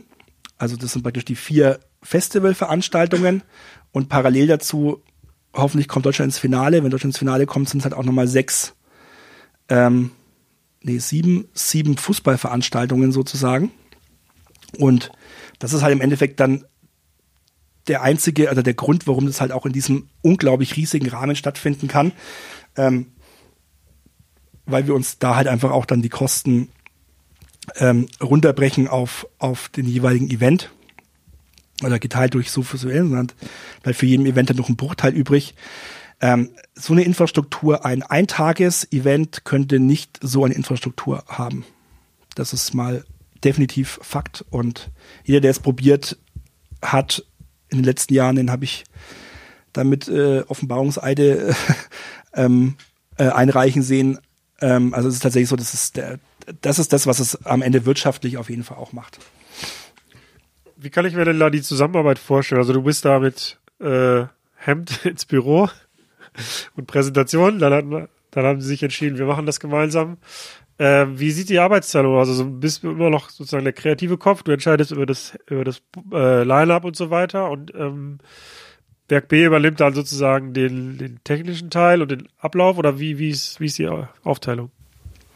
Also ich, ich kam da rein äh, mit, mit, ähm, mit, mit Hemd und, und äh, gekämmten Haaren und so weiter. äh, als ich dann gemerkt habe, dass sie, dass sie mich äh, cool finden, irgendwie, dann konnte ich auch wieder in T-Shirt, Bags und Baggy Pants irgendwie einlaufen. Ähm, das war auf jeden Fall mal für mich ganz cool. Ja, also wir haben ähm, dann im Endeffekt den Workflow sozusagen halt ähm, ganz klar verfeinert. Also ich, ich, meine Aufgabe bei dem Ganzen ist natürlich das Line-up. Also ich bin einfach so ein bisschen der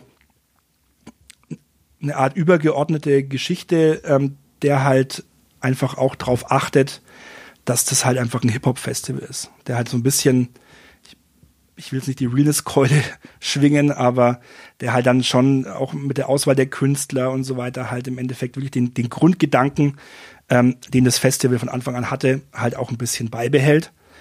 Und ähm, tatsächlich ist es so, dass dann praktisch Werk B-Events sich, also wir machen eigentlich so alles so ein bisschen auch zusammen in Absprache und so weiter, aber die haben natürlich irgendwie ihren Fokus drauf, dass einfach wirklich die Infrastruktur ähm, bombastisch ist dass ähm, ja im Endeffekt äh, mit der Bühnentechnik und so weiter, mit den Firmen, mit den Partnern, dass da alles äh, reibungslos funktioniert und dass der Event einfach wirklich auf dem Level stattfinden kann. Ähm, das ist der, deren Part und ich bin im Endeffekt so wirklich der Booker, der halt einfach die Künstler bucht, der aber auch, aber auch mit Werk B zusammen natürlich, weil die natürlich da auch sehr, sehr gute Erfahrungen und sehr, sehr gute Kontakte auch haben, die sehr, sehr viel bringen.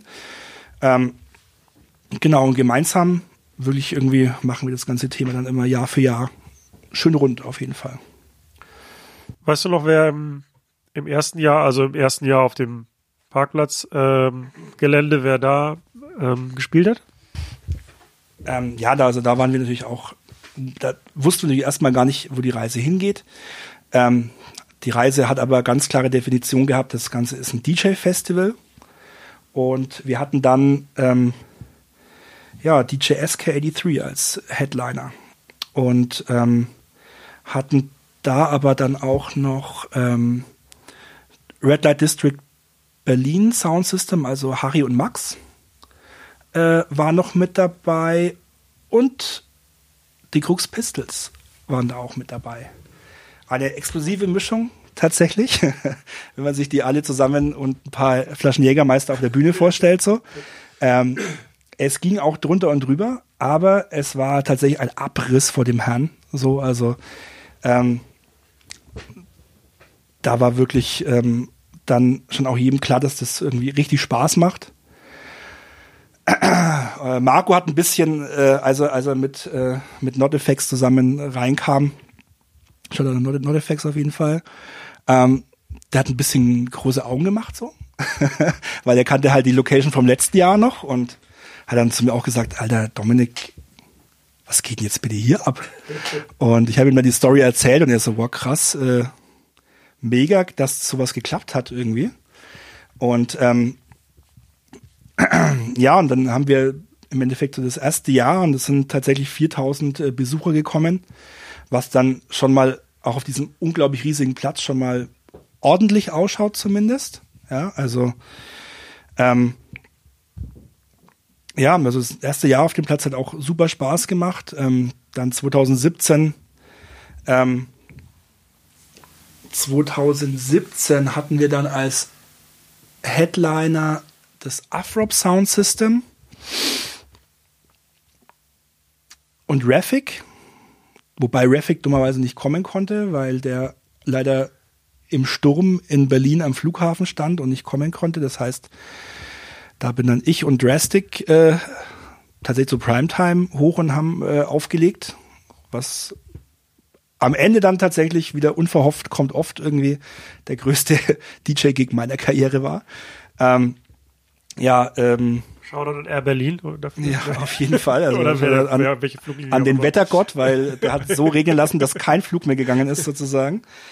Ähm, ja, gehen wir mal weiter. 2018, 2018 ähm,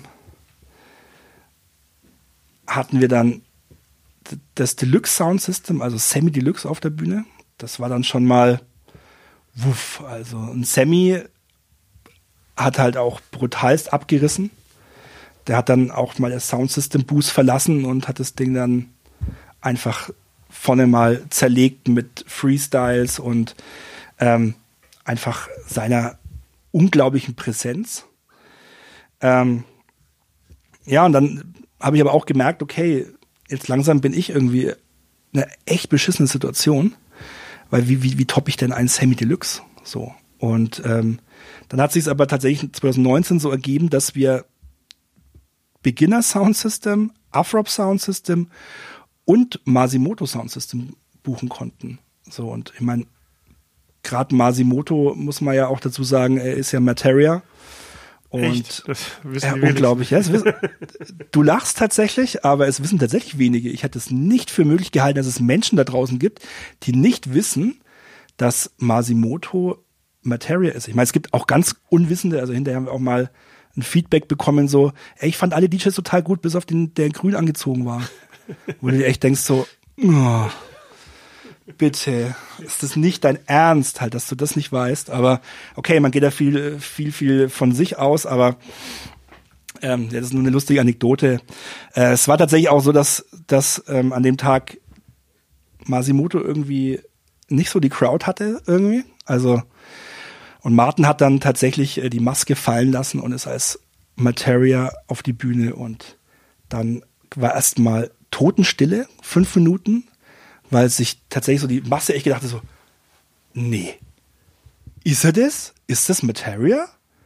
Das ist Materia. Und dann ging aber halt einfach von 0 auf 100 die Bombe hoch halt irgendwie und äh, der ganze Platz ist gesprungen. Ähm, ja, das war praktisch jetzt dieses Jahr 2019 und ähm, dann stehst du wieder da. Dann stehst du wieder da und denkst dir, okay, fuck man, wie top ich denn jetzt bitte Materia ähm, mit aktuellen Deutschrap-Sachen? Auf gar keinen Fall, weil Materia ist halt einer der größten Entertainer, die es äh, in Deutschland dieser Zeit gibt, einfach.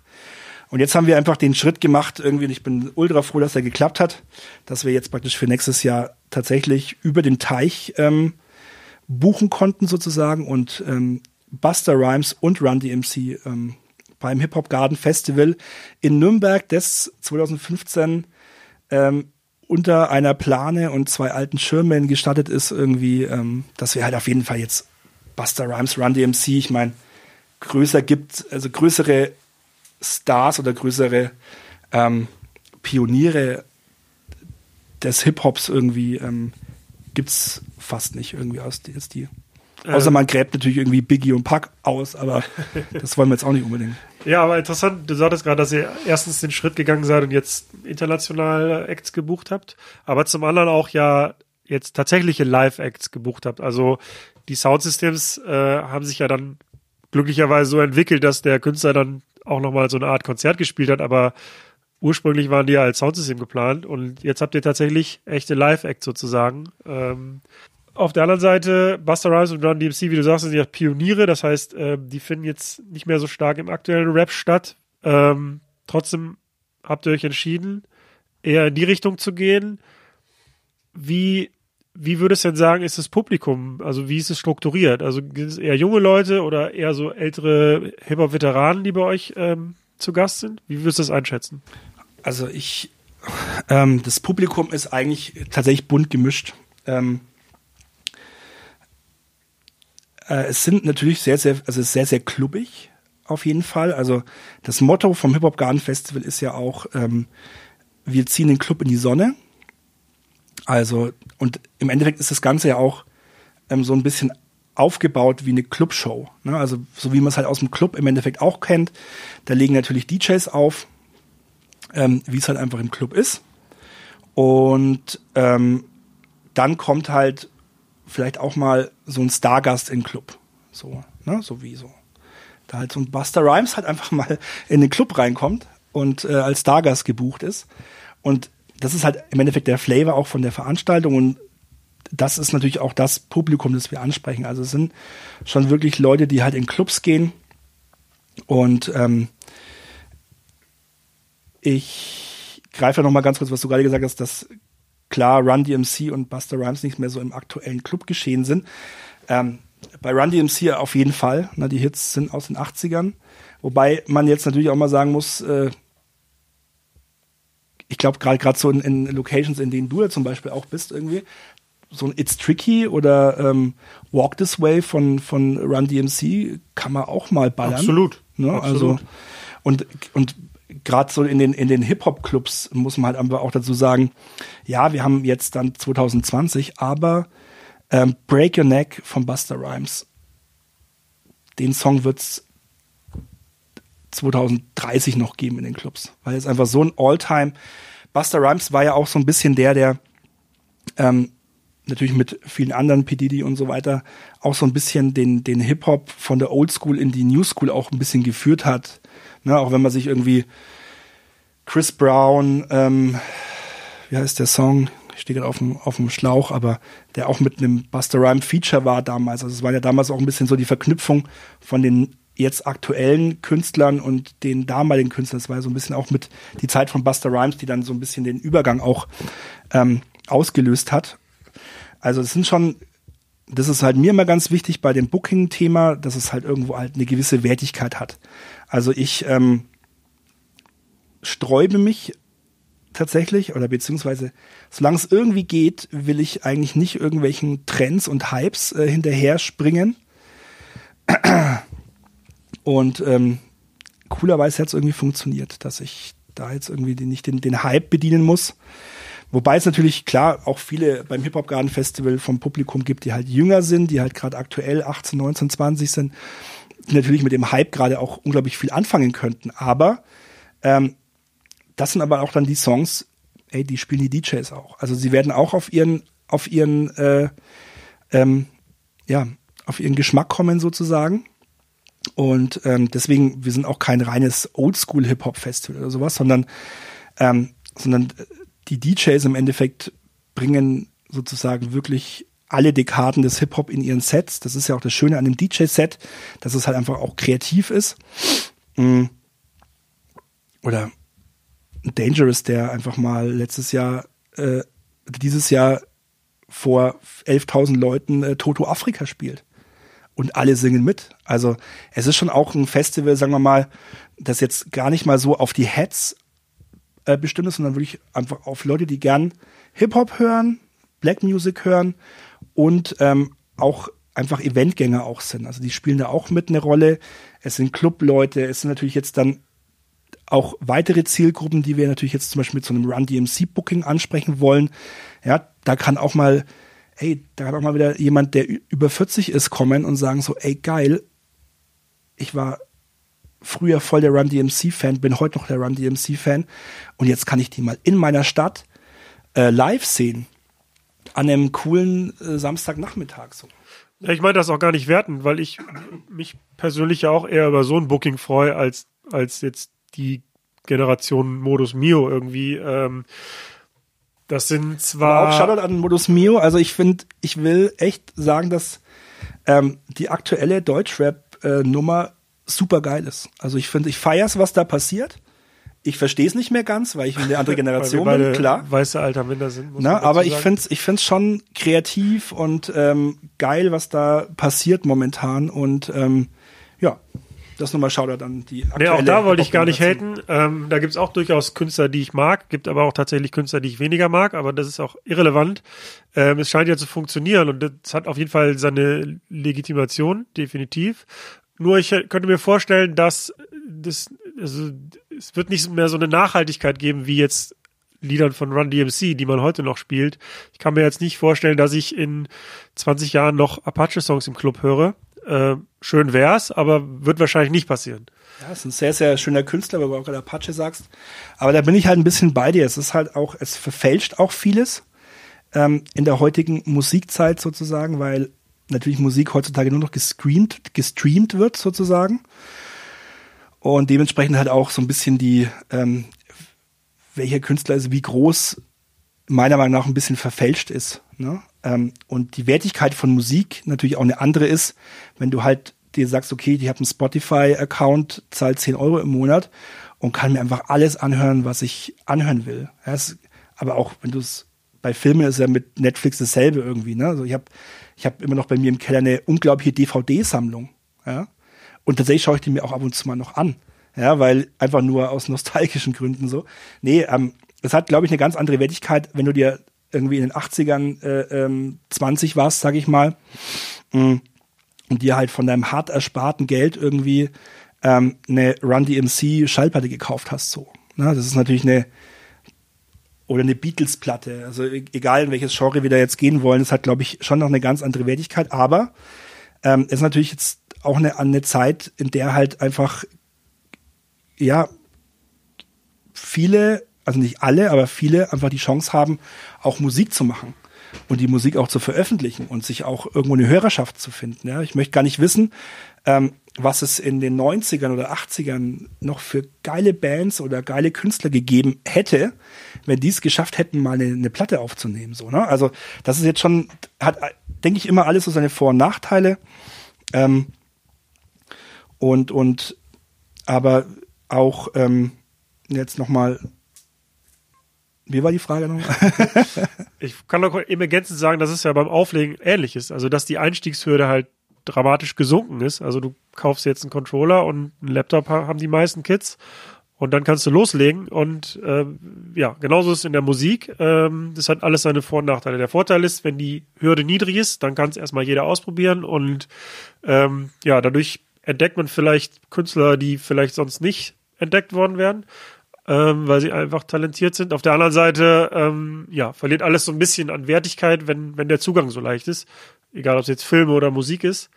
Ähm, aber ich wollte das auch alles überhaupt nicht bewerten, sondern nur eigentlich darauf anspielen, dass ihr oder du dich ja bewusst entschieden hast, ähm, solche Künstler zu buchen und jetzt vielleicht nicht Künstler, wo man weiß, okay, bei der Generation, ich weiß nicht, ist euer Festival ab 16 oder ab 18? Ähm, ja, also eigentlich, also schon ab 18, weil ich halt einfach finde, dass ein Hip-Hop-Festival irgendwie ab 18 sein sollte. Man darf auch ab 16 kommen, sage ich mal, weil es halt einfach so ist bei Festivals. Äh, man dürfte rein sogar noch mit ähm, Aufsichtspersonen sogar noch jüngere Leute kommen. Ähm, wobei ich jetzt, ich bin jetzt selber Papa. Äh, das hat sich meine, meine, meine Sichtweise schon noch ein bisschen verändert. Ähm, ich glaube, dass das pädagogisch schon was ist für Leute ab 18. So. Gut, so oder so. Äh, man könnte halt jetzt auch Acts buchen, wo man, wo man sicher weiß, das funktioniert bei der Generation 18 bis Anfang 20. Und du hast dich halt dagegen entschieden, also was ich auch gut finde. Ähm, und dadurch hebt sich meiner Meinung nach dieses Festival aber auch so ein bisschen ab von anderen. Und ähm, was mich interessieren würde, als ihr oder als du ähm, dann die Acts jetzt kürzlich gedroppt habt, wie war so die Reaktion? Also gab es Reaktionen darauf?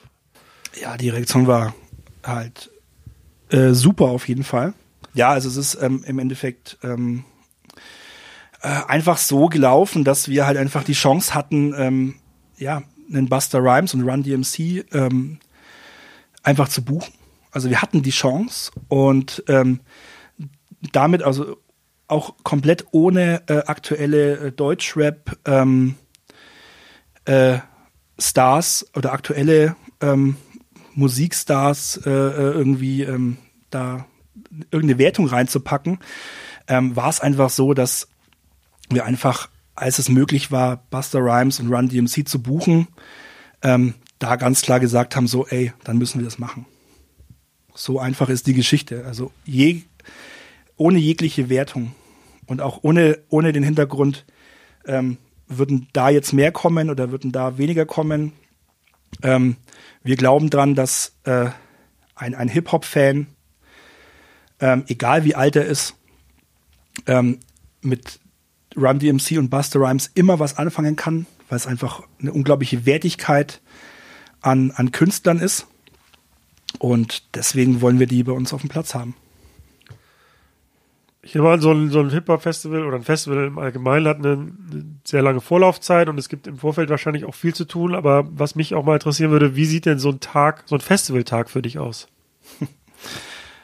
Ultra stressig tatsächlich. Ähm, ich kann die Nacht davor eigentlich nicht schlafen, weil ich so unglaublich aufgeregt bin ähm, ja, ob alles klappt, wie wir es irgendwie auf unserer ähm, äh, Liste stehen haben, ähm, ob alle Künstler äh, pünktlich da sind. Ich meine, es ist ja einfach auch so, dass praktisch äh, so ein, so ein, so ein Künstlerset ähm, ähm, ja so maximal eine Stunde dauert. Das heißt, es gibt auch kein, kein äh, äh, ähm, Soundcheck oder irgendwie sowas, sondern es, die Leute, die Künstler kommen halt punktuell ähm, nahezu fast pünktlich zu ihren Auftritten, zack auf die Bühne, bam, bam, bam und wieder runter und weg, sozusagen halt, ne? Oder ins Hotel oder wie auch immer.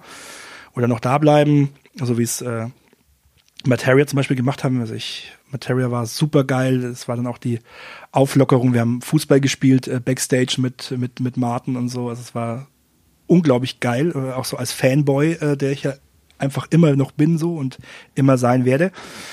Ähm, ja, aber läuft einfach so ab, dass ich dann, ähm, also so ist jetzt auf jeden Fall abgelaufen, 2019 ähm, mit meiner Familie zusammen frühstücke und äh, mir dann ein ähm, Taxi rufe, weil ich brauchte auch kein Auto ähm, und dann praktisch zum Veranstaltungsgelände fahre.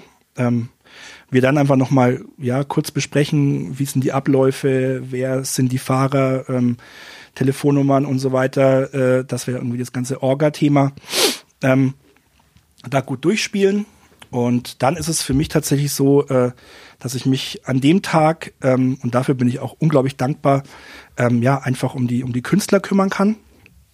Also ich, ich äh, und auch noch ein paar Leute von Werk B. Wir, wir kümmern uns dann um die Künstlerbetreuung, dass da wirklich auch alles ähm, zur vollsten Zufriedenheit äh, der Künstler einfach abläuft und sich jeder wohlfühlt. Denn das ist ja dann im Endeffekt auch das, was sie auf die Bühne bringen. Ne, ein Künstler, der wegen irgendwas angepisst ist, äh, der wird ja einfach nicht geil performen. Ein Künstler, der einfach super begeistert äh, von der ganzen Orga ist und der alles bekommen hat, was er irgendwie braucht an dem Tag, ähm, der hat einfach auch richtig geil Bock äh, abzuliefern und gibt auf der Bühne Vollgas. Und ähm, das ist halt dann unser, also auch mein primäres Ziel an dem Tag dann selber. Mm.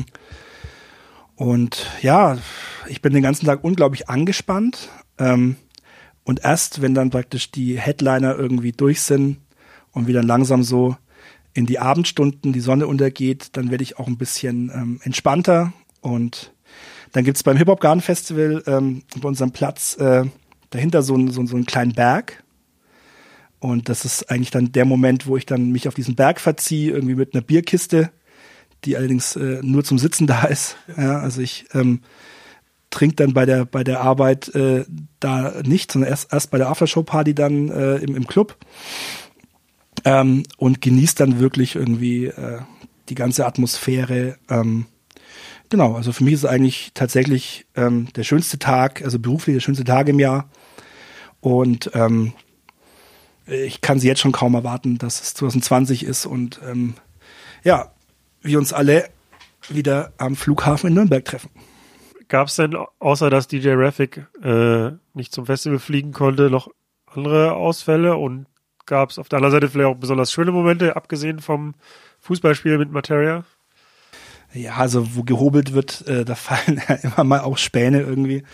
Ähm, da will ich aber gar nicht so, so drauf, äh, drauf eingehen. Also du, du, du, du lebst natürlich an so einem ähm, Festivaltag einfach immer äh, Hölle und Himmel äh, zugleich.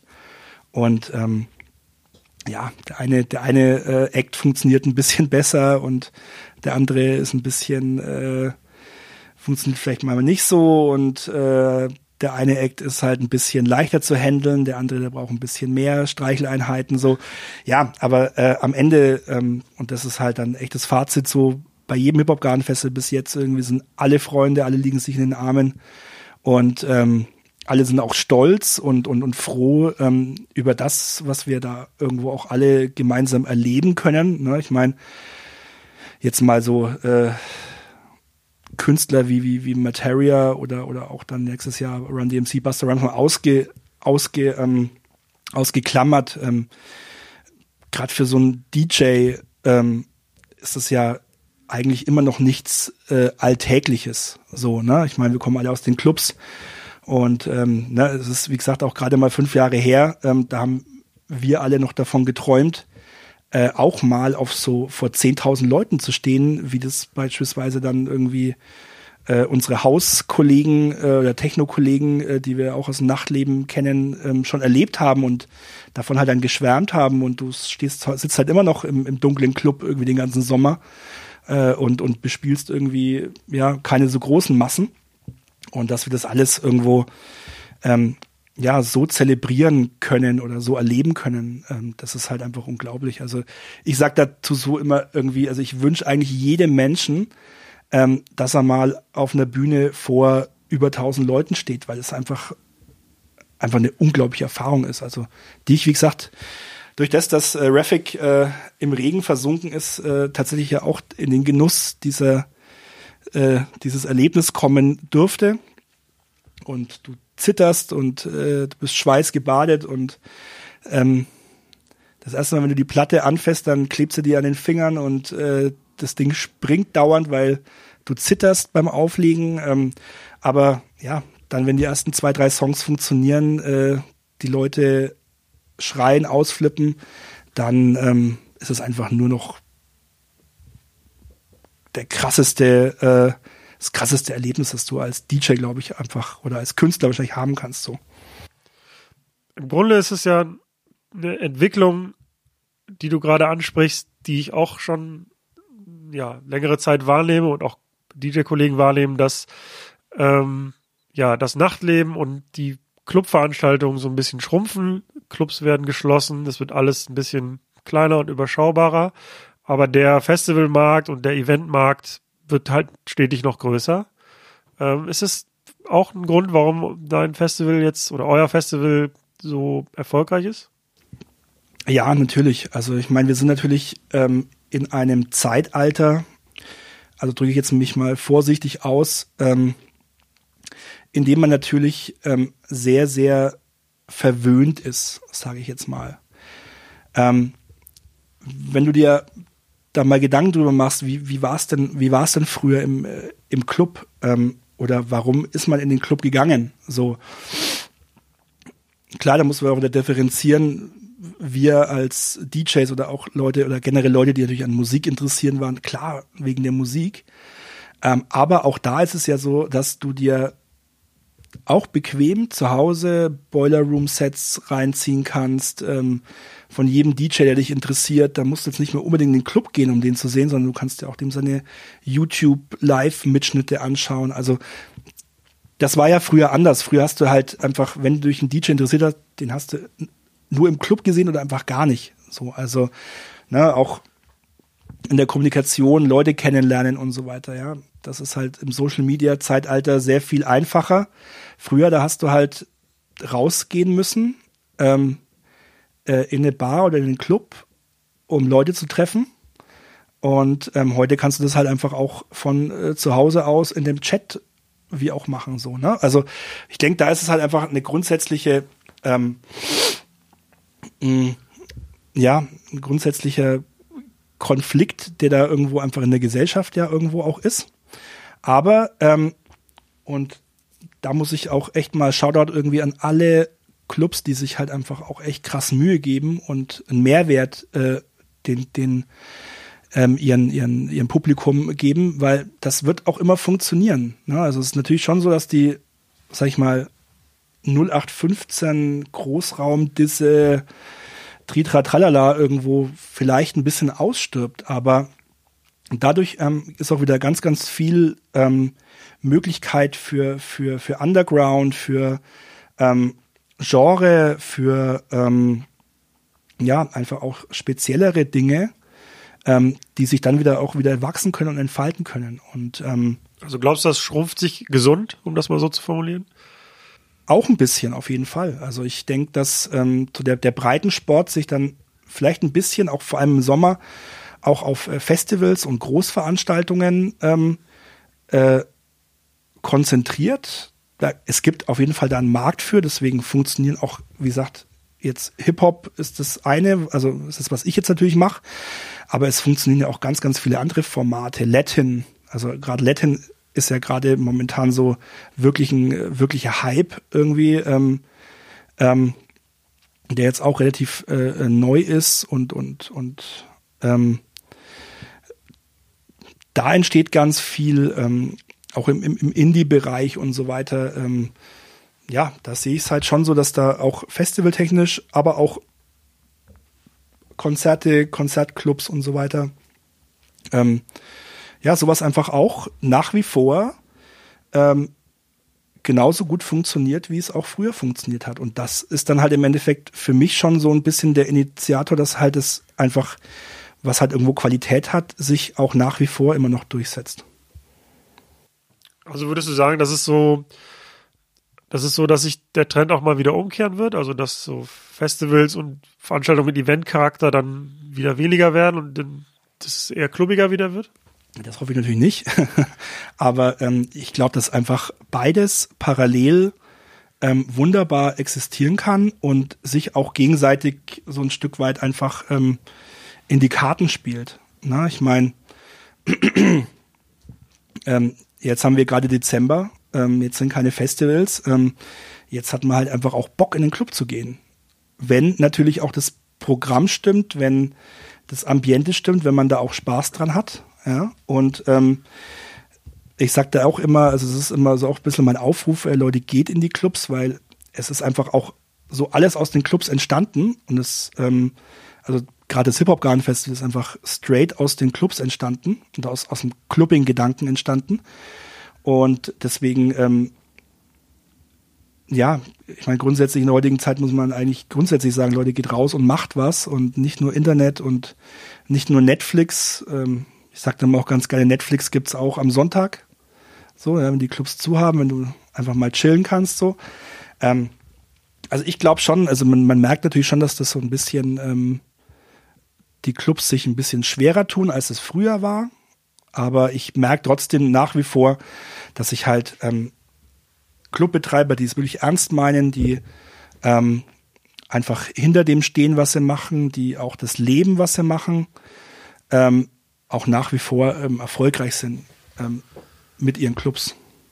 Also du meintest gerade, dass, dass durch diese Verkleinerung auch wieder mehr Nischen möglich sind, aber ich glaube eher, dass dass es im Moment zumindest genau der umgekehrte Fall eintritt, nämlich dass dadurch, dass der Markt halt schrumpft, ähm, versuchen Clubbetreiber, weil sie ihren Laden am Leben halten wollen, halt ähm, stellen sich musikalisch plötzlich immer breiter auf, um, um dann immer noch die kritische Masse an, an Publikum zu erreichen regelmäßig, was halt dazu führt, dass es halt diese Nischenveranstaltungen nicht mehr gibt. Also ich erinnere mich noch an so reine Drum Bass Partys oder so, die gibt sicherlich immer noch, aber also ist jetzt Drum Bass jetzt ein Beispiel für für viele Genres. Ähm, aber so diese diese reine Nischenparty gibt's immer weniger, sondern dann eher ja tatsächlich Open Format oder ja gut, diese 90er und 2000er Partys sind auch nicht tot zu kriegen und das führt aber letztlich, also das ist eine Art Spirale, habe ich den Eindruck, weil das heißt natürlich auch, ähm, überall läuft das Gleiche gefühlt und das Publikum erwartet das auch.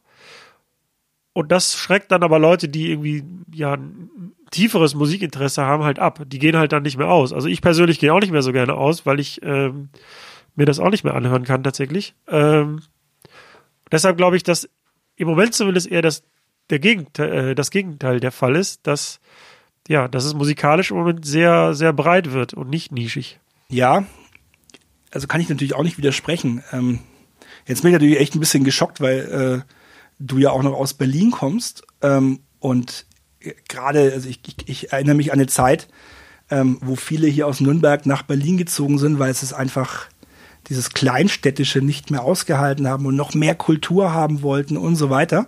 Ähm, also ich kann, ich kann da tatsächlich einfach nur ähm, den Sachverhalt ähm, mit dem Beispiel von meiner Stadt, von Nürnberg jetzt hier ähm, ähm, ein Stück weit widerspiegeln. Und da ist es schon so, dass in Anführungszeichen die, ähm, die Dissen, ja, also die halt wirklich ähm, so ein klares Konzept haben, so, ey, wir sind, wir haben eine Größe von tausend, tausend Leute, die da reinpassen.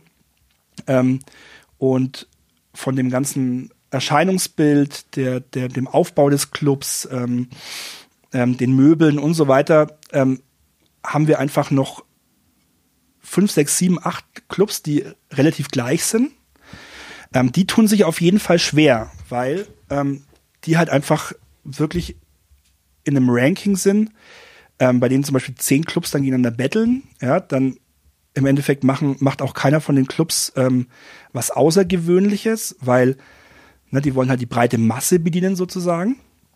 Ähm, da bin ich voll bei. Das sind die Läden, die sich auf jeden Fall schwer tun. Aber wenn ich jetzt, wie gesagt, ich beantworte es mit dem Beispiel von Nürnberg. Aber wenn ich mir dann zum Beispiel wieder einen Genre-Laden anschaue, wie die Rakete zum Beispiel, die halt einfach sagen, straight sagen, ey, wir spielen nicht für die breite Masse, wir spielen Techno, ja, dann haben die für sich einfach auch eine ganz klare Zielgruppe definiert. Klar ist der Laden auch mal leer, wenn irgendwo eine Warehouse-Techno-Party äh, stattfindet und da gehen dann halt tausend Leute hin, weil es eine Off-Location ist und so weiter. Ja, klar, das kommt auf jeden Fall mal vor. Aber in dem Genre funktioniert das. Oder wenn ich jetzt in den Indie-Bereich schaue hier in Nürnberg, ähm, da haben wir mit dem Club Stereo, ähm, die auch äh, ähm, Nürnberg Pop, das ist so ein, das ist so ein äh, location-übergreifendes Musikfestival ähm, machen, ähm, die haben damit halt einfach auch ein Alleinstellungsmerkmal mit ihrem Club. Also wenn du es natürlich irgendwo schaffst, dir ein Alleinstellungsmerkmal mit deinem Laden zu definieren, was wir zum Beispiel auch hatten mit, mit dem All Dirty, weil wir einfach straight älteren Hip-Hop gespielt haben und da auch einfach unsere Nische gefunden haben, ähm, dann funktionieren die Nischen in meiner Wahrnehmung genauso gut, wie sie immer funktioniert haben.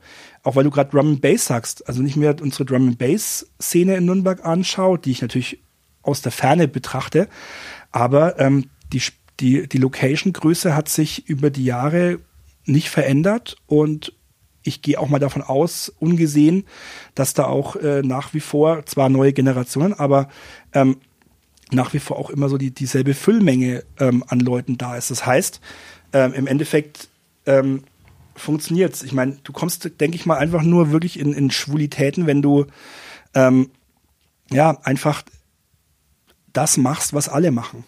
Und ähm, dann wird's halt knapp. Ich meine, ein Stück weit, ähm, mh, also du brauchst im Endeffekt, wenn du das machen willst, was alle machen, dann brauchst du halt einfach einen Rahmen, der halt ähm, viel, viel bombastischer ist, wo halt einfach der Rahmen dann das Ganze zu einem Event macht. Das ist ja immer so, ist heutzutage so, dass ein Event einfach das ist, was Leute haben wollen. Ne? Ich meine, ein Sonntagabendfilm auf Pro7 ist auch der Event-Film so, ne? Also das ist ja auch so dieses, dieses, dieses Ding, um was aufzublasen. Also die Leute wollen schon einfach auch Formate haben, ähm, auch einfach auch im Clubbing-Bereich oder im Festival-Bereich, die halt einfach groß aufgeblasen sind oder groß gemacht sind, damit sie sich da einfach auch die Wertigkeit irgendwo rausziehen. Und aber ja, wie gesagt, das kann natürlich die 0815 Großraumdisse irgendwie nicht, ja, die halt einfach so funktionieren soll, wie sie seit 20 Jahren funktioniert. Und dann wird halt, denke ich, einfach, oder auch nämlich auch wahr, da wird halt dann im Endeffekt ähm, äh, die Luft ein bisschen dünn.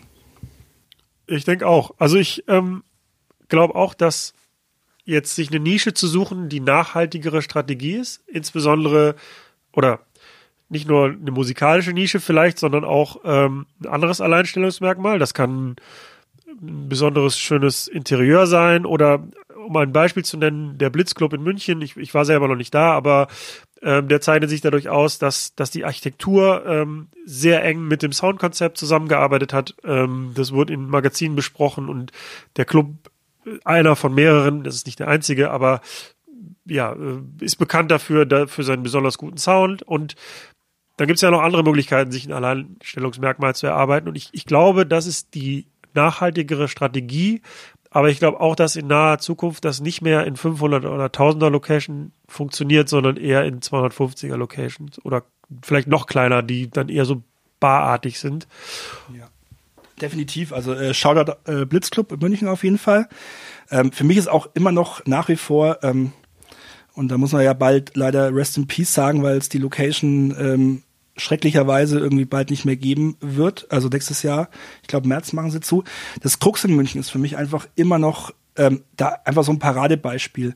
Ähm, ich gehe stark davon aus, dass du am Marienplatz in München ähm, eigentlich bloß die Tür aufmachen musst und dann ist da im Laden was los.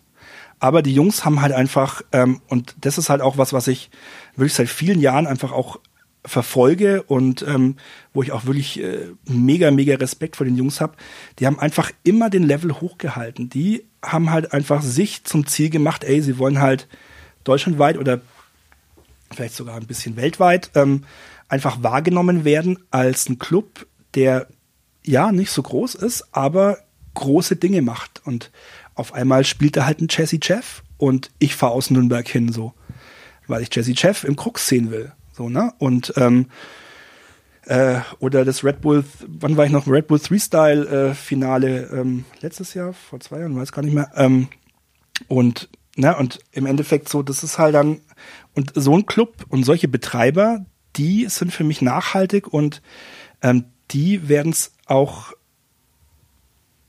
eigentlich immer schaffen, sozusagen, wenn sie die Location natürlich haben, wird es ihnen weggenommen, dummerweise.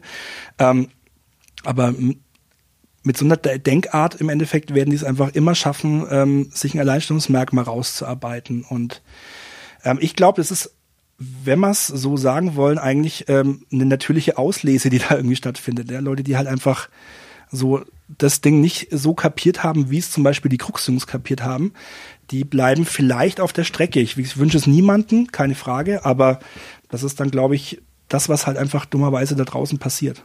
Ja, sehe ich auch ganz genauso.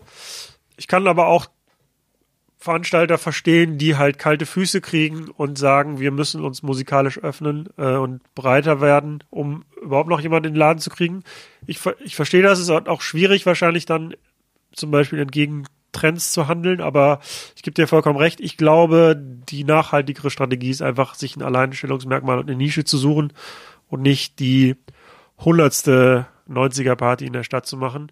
Und um ehrlich zu sein, also ich klammer mal den Techno aus, der ja in Berlin immer noch super funktioniert, auch dank der Touristen, die extra deshalb in die Stadt kommen.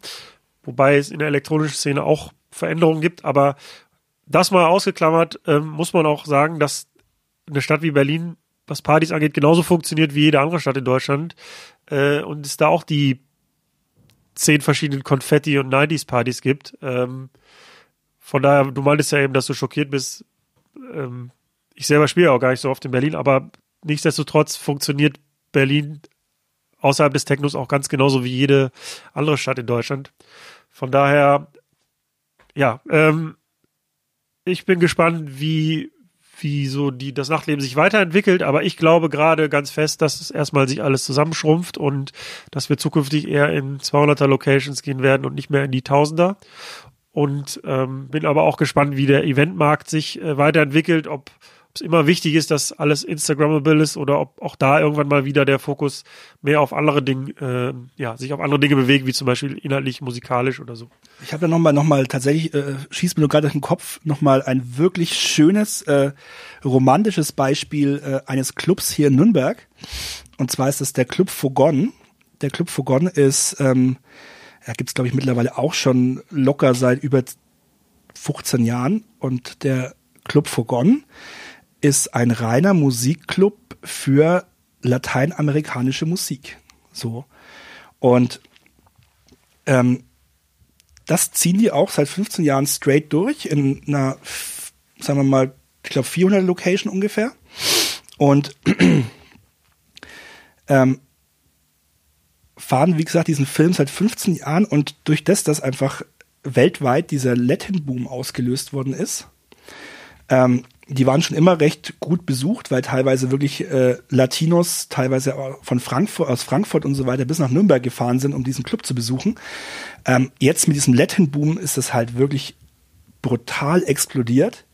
Ähm, die haben auch mit ihren DJs ein Soundsystem, ähm, das Soundsystem, das Fogon Soundsystem spielt unglaublicherweise im Ushuaia Ibiza, also in einem der wirklich krassesten äh, Clubs der Welt. Ähm, haben da die ganze Sommersaison gespielt und ähm, der Marc, der Betreiber von dem, von dem Club Fogon, der den auch schon seit 15 Jahren betreibt, den Laden, hat da immer an Latin geglaubt, an, an seine Musik geglaubt und ähm, der macht zum Beispiel jetzt auch äh, mit Werk B zusammen das Latin Airport Festival in Nürnberg. Und die waren letztes Jahr ausverkauft mit 12.500 Besuchern ähm, und hatten äh, Nicky Jam als Headliner. Also das ist schon auch, also ich finde, es ist eine Shoutout an, an äh, Club Forgon. Ich finde, das ist eine schöne Geschichte, ähm, die aber vielleicht einfach auch in harten Zeiten irgendwie jemanden, der für eine gewisse Musik steht, mh, auch Mut machen kann und so sagen so, ey, ich ziehe mein Ding einfach durch und vielleicht kommt irgendwann der Boom-Moment. Ja, ich meine, war äh, in meiner ganzen Laufbahn äh, als Veranstalter ähm, tatsächlich auch so. Also ich stand auch schon, ich habe auch schon äh, ähm, ein paar Wochen in meinem Leben irgendwie äh, ähm, Ravioli äh, aus der Dose gegessen, ähm, weil weil die Kohle nicht da war, weil eine Veranstaltung irgendwie eine, eine miese war. Ich war auch schon mal, ich habe auch schon mal depressiv zwei Tage das Bett nicht verlassen, weil ich bei einer Party draufgezahlt habe. Aber ich habe halt immer dran geglaubt, ähm, dass so die Musik, für die ich einfach stehe, irgendwo ähm, ähm, erfolgreich äh, sein wird in einem in einem richtig großen Rahmen und ähm, dass es dann mal so ein riesiger Rahmen wird, hätte ich natürlich niemals zu träumen gewagt. Aber ähm, ich glaube, so das ist vielleicht die Message irgendwie bei der ganzen Geschichte irgendwie, ey, wenn du was hast, was dir am Herzen liegt, irgendwie dann ziehst durch und auch wenn du mal eine Zeit lang, ich wünsche es natürlich keinem irgendwie mal irgendwie Ravioli aus der Dose isst halt. Drauf geschissen, muss halt trotzdem, einer muss es machen halt. Ja, das ist auch interessant, weil ich denke mal, dir geht's ähnlich wie mir und jedem anderen, der irgendwie selbstständig ist, dass, also man sieht jetzt diese erfolgreichen Dinge, die du machst, ja, du hast einen eigenen Club gehabt oder eine Bar, du hast, du hast das Festival, ähm, aber wie du gerade sagtest, es gab ja von vier Projekten, die jetzt vielleicht erfolgreich sind, gab es aber vielleicht auch noch zehn andere, die nicht erfolgreich waren. Vielleicht sogar 50. Sogar 15, äh, wo man dann tatsächlich sich von, ähm, und die Zeiten hatte ich auch, äh, wo man sich von Ravioli ernährt hat. Ich glaube einfach so, wenn, wenn man ja an die Sache glaubt und auch einfach dann macht, ja, also sich nicht nicht unterkriegen lässt oder irgendwie von von Zweifeln aufhalten lässt, sondern einfach macht, dann wird auch irgendwas dabei sein, was irgendwann funktioniert. Also das ist so meine Wahrnehmung und ich glaube, dir geht's ähnlich. Ja, definitiv. Also ich meine, es ist immer, ist immer schön, schön an dem Punkt äh, dann zu sein, wo es dann geklappt hat. Und ähm, aber ja, definitiv wurde ich bestimmt oft in meiner Laufbahn auch mal belächelt oder Leute haben auch sich gedacht, so, ey, ähm, das kann ja nichts werden irgendwie. Ähm, äh, ich muss ja mal kurz Shoutout an meine Mama auf jeden Fall. die hat immer gesagt so, ähm, ey, mach einfach, was du willst. Wenn du nichts zu essen hast, dann komm zu mir heim. Deswegen waren auch die Ravioli-Tage äh, nicht viele, weil meine Mama Gott sei Dank immer einen guten äh, gefüllten Kühlschrank hatte. Ähm, nein, aber es waren auch nicht so viele Tage. Wie gesagt, ich kann mich wirklich ähm, nicht beschweren. Ähm, es hat sehr, sehr vieles auf einem sehr, sehr guten Level ähm, äh, einfach funktioniert und ähm, ja, ich bin einfach da sehr, sehr demütig und auch auf jeden Fall dankbar, ähm, ähm, dass ich halt einfach auch die Chance habe, das so zu, so zu machen jetzt, auch mit dem Hip-Hop Garden Festival Jahr für Jahr. Ähm, und, und, ähm, nee, also es ist, äh, bedeutet mir schon auf jeden Fall sehr viel. Du bist ja eifriger Übernacht-Podcast-Hörer, habe ich erfahren. Das heißt, du weißt, was am Ende jetzt passiert. Ich frage dich nämlich, wie es mit dir weitergeht und vor allen Dingen, wie es mit dem Hip-Hop Garden Festival weitergeht. Also jetzt erstmal kurzfristig äh, gedacht, ähm, mit dem Hip-Hop Garden Festival äh, freue ich mich jetzt erstmal auf 2020 ähm, und äh, was uns dann da alles erwartet. Ähm, ich hoffe natürlich, dass wir ähm, ja einfach ähm, vielleicht sogar weiter wachsen können und vielleicht auch ähm, ja, vielleicht nächstes Jahr oder vielleicht auch die Jahre drauf ähm, mal auch mal einen Ausverkauf vermelden können. Wann ist das erreicht? Wie viele Gäste? Ähm, 12.500. Also wir waren letztes Jahr mit 11.000 gar nicht mal so weit entfernt davon. Ähm, das heißt, das ist natürlich ein Ziel, das man natürlich hat. Ähm, aber am Ende noch viel, viel wichtiger ist es mir so, dass ähm, ja für viele Leute einfach ähm, das, dieses Festival ähm, irgendwo auch ein Highlight in, in ihrem Leben und in ihrem Jahr einfach äh, äh, auch ist und ähm, sich genauso wie ich und, und ähm, ja, die Leute von Werk B und wir uns alle drauf freuen, dass es auch einfach anderen Leuten so geht, dass die einfach auch sagen so, ey, das ist ein geiler Tag für uns irgendwo, das ist ein geiler Tag mit Hip-Hop, das ist ein geiler Tag ähm, ähm, mit geilen DJs, mit coolen äh, Artists und so weiter. Und ähm, da freuen wir uns einfach jedes Jahr drauf. Das ist mir einfach das Wichtigste, ähm, dass das im Endeffekt so in den Köpfen von den Leuten ist. Ähm, ja, wie geht's mit, mit mir so persönlich weiter? Also ich, ich ähm, werde natürlich immer mit Feuer und Flamme beim Hip Hop Garden Festival dabei sein. Ähm, ich werde auch äh, immer DJ sein, immer begeisterter DJ sein. Ähm, da ist es jetzt natürlich so, dass ich ähm, äh, ja vor äh, ja, knapp drei Jahren das erste Mal Papa wurde. Ähm, und äh, ja auch verheiratet bin und dementsprechend auch einen Hauptjob äh, jetzt habe zu meiner Selbstständigkeit. Da ist natürlich auch ein äh, großer, großer, großer Fokus drauf. Äh, vor allem auf der Familie ist ein Riesenfokus. Da ist es jetzt für mich natürlich so, dass so, mich juckt in den Fingern natürlich irgendwie. Ähm, ist aber halt so, dass ich natürlich mit dem Gedanken spiele, okay, ähm, komme ich jetzt nochmal voll zurück in die, in die DJ-Szene oder mache ich so, wie ich es jetzt seit drei Jahren mache und ja, mir immer sozusagen ausgesuchte Gigs aussuche. Ähm, da kann ich nochmal ganz kurz einen Shoutout auf jeden Fall an die äh, lieben Betreiber ähm, vom Quincy Schulz äh, in Aschaffenburg. Ähm, tatsächlich so ich glaube, fast mit der einzige Club, in dem ich regelmäßig gespielt habe in den letzten drei Jahren, weil er einfach so, was einfach so ein geiler Laden ist. Da kann ich einfach nicht Nein sagen. Da muss ich auch zu meiner Frau sagen, so, ey, Schatz, sorry, aber da muss ich hin. Ähm, also das ist einfach für die, die Frage irgendwie, okay, ich glaube, ein Garden Festival spielt natürlich auch äh, jedes Jahr. Ähm, ich wäre ja auch doof, wenn nicht.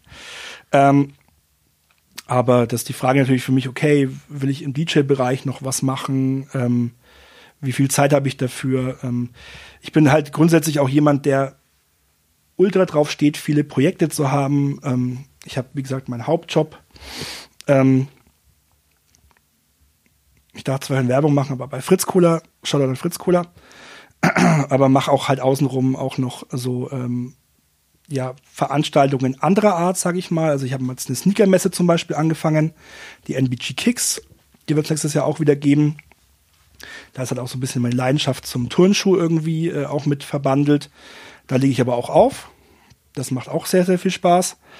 Ähm, ich habe eine vor ein paar Jahren, also als ich auch das Old Dirty noch hatte, ähm, so eine kleine DJ-Schule oder DJ-Stunden irgendwie, so als DJ-Lehrer mir auch so ein bisschen was überlegt.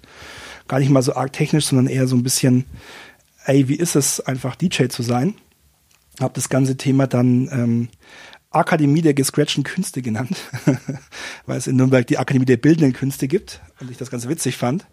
Ähm, ja, vielleicht auch in dem Bereich ähm, noch mal ein bisschen was machen. Ein Klamottenbrand ähm, habe ich auch schon seit Jahren vor. Ähm, ja, also da wird es auf jeden Fall bei mir noch äh, in Zukunft äh, ganz, ganz viel geben und ähm, da jetzt auch vielleicht gleich mal der Aufruf, weil ich es einfach echt gerne mag, irgendwie mit Leuten connected zu sein. Ähm, also ihr findet mich im Social Media. Verlinke ich in den Show Notes wie immer. Genau, also da freue ich mich immer auf Leute, die mir folgen und denen ich auch folgen kann, von denen ich dann auch wieder irgendwie Inspiration ernte und so weiter. Ich finde, das ist für mich tatsächlich so ein so ein ganz wichtiges Thema. Also ich bin im Social Media nicht irgendwie, um mir Essen von Leuten anzuschauen oder was auch immer, sondern ich ähm, hab, ich bin einfach ein Reisender. Und das werde ich immer sein. Ich bin immer ein Reisender, der auf der Suche nach Inspiration ist. Ich glaube, das haben äh, viele, ich bin jetzt kein Künstler, glaube ich, aber die haben, haben viele Leute, die halt irgendwie so ein bisschen kreativ äh, ähm, eine kreative Ader haben, haben das, glaube ich, alle so gemein. Und ähm, ja, also und klar, also für mich ist natürlich in erster Linie will ich auf jeden Fall ein guter Papa sein und ähm, schaue, dass es im Endeffekt ähm, meiner Family gut geht und das ist dann auch so äh, dieses Fuck Fame, Feed Fam Ding halt. Also für mich ist das natürlich auch ganz wichtig, dass das alles äh, gut funktioniert ähm, mit äh, dem Festival und so weiter. Und ähm, nee, und ganz viel Spaß haben auf jeden Fall. Ich drücke dir auf jeden Fall Daumen, dass alle diese Vorhaben gelingen, in deinem Sinne. Äh, und bedanke mich recht herzlich für die Einladung nach Nürnberg. Sehr gerne. Also wie gesagt, super geil, dass du äh, ähm, da warst, äh, hier bei mir in meinen kleinen, lustigen Räumlichkeiten. Äh, mittlerweile ist es sogar dunkel geworden. Ich glaube, wir sprechen schon relativ lang. Ähm, vielen Dank für das tolle Gespräch. Ich bin, wie du es ja schon gesagt hast, ich bin tatsächlich ähm, über Nacht Podcast äh, Hörer. Also ich habe, glaube ich, alle jetzt durchgehört, auch echt Shoutout an alle. Ähm, Bist du wahrscheinlich außer mir der Einzige, der alle gehört hat. ich hoffe, ich denke es nicht. Ich glaube, dass das schon ganz gut ist. Und ähm, äh, Shoutout an alle, die ähm, da ja bei dir schon mal in dem Format, Shoutout an dich, dass du äh, dieses Format so geil durchziehst. Für mich ist das einfach, um das auch nochmal ganz kurz äh, ohne, ohne jetzt irgendwie äh, schleimen zu wollen, ähm, es ist für mich einfach auch eine Inspirationsquelle. Ja, wenn du halt deinen Gästen und dir äh, dazu hörst irgendwie, da lernt man, lerne auch ich irgendwie noch sehr, sehr viel und, und ähm, sehr, sehr viel Gedankengänge und sehr, sehr viele, also einfach Inspiration. Danke dafür auf jeden Fall. Ja, das freut mich auf jeden Fall zu hören. Tatsächlich war das auch einer der Gründe, warum ich damit überhaupt angefangen habe, weil ich auch sehr viele Podcasts gehört habe und immer noch höre und dabei viel gelernt habe und ich mir dachte, äh, ja, für diese DJ-Nachtleben-Sparte das ist ja nun mal der Job, in dem ich arbeite. Ähm, warum nicht? Ja, und wenn das andere inspiriert, freut mich das umso mehr. Danke für eure Aufmerksamkeit und ich verabschiede mich aus Nürnberg. Ciao. Das war das Gespräch mit DJ Penny. Vielen Dank für deine Aufmerksamkeit. Wenn dir der Podcast gefällt, poste gerne einen Screenshot in deine Insta-Story und verlink uns. Und vielleicht interessiert dich ja noch Folge 60 mit Kai Shanghai. Er hat eine Nummer gemacht, ähm, die ging so. Und zwar ist er auf die Bühne gegangen, hat angefangen zu strippen und so. Hatte eh wenig an, aber hat den Rest auch noch ausgezogen. Und dann hat er so einen Maiskolben genommen und hat sich den hinten reingesteckt und hat angefangen, aus seinem Mund Popcorn zu spucken.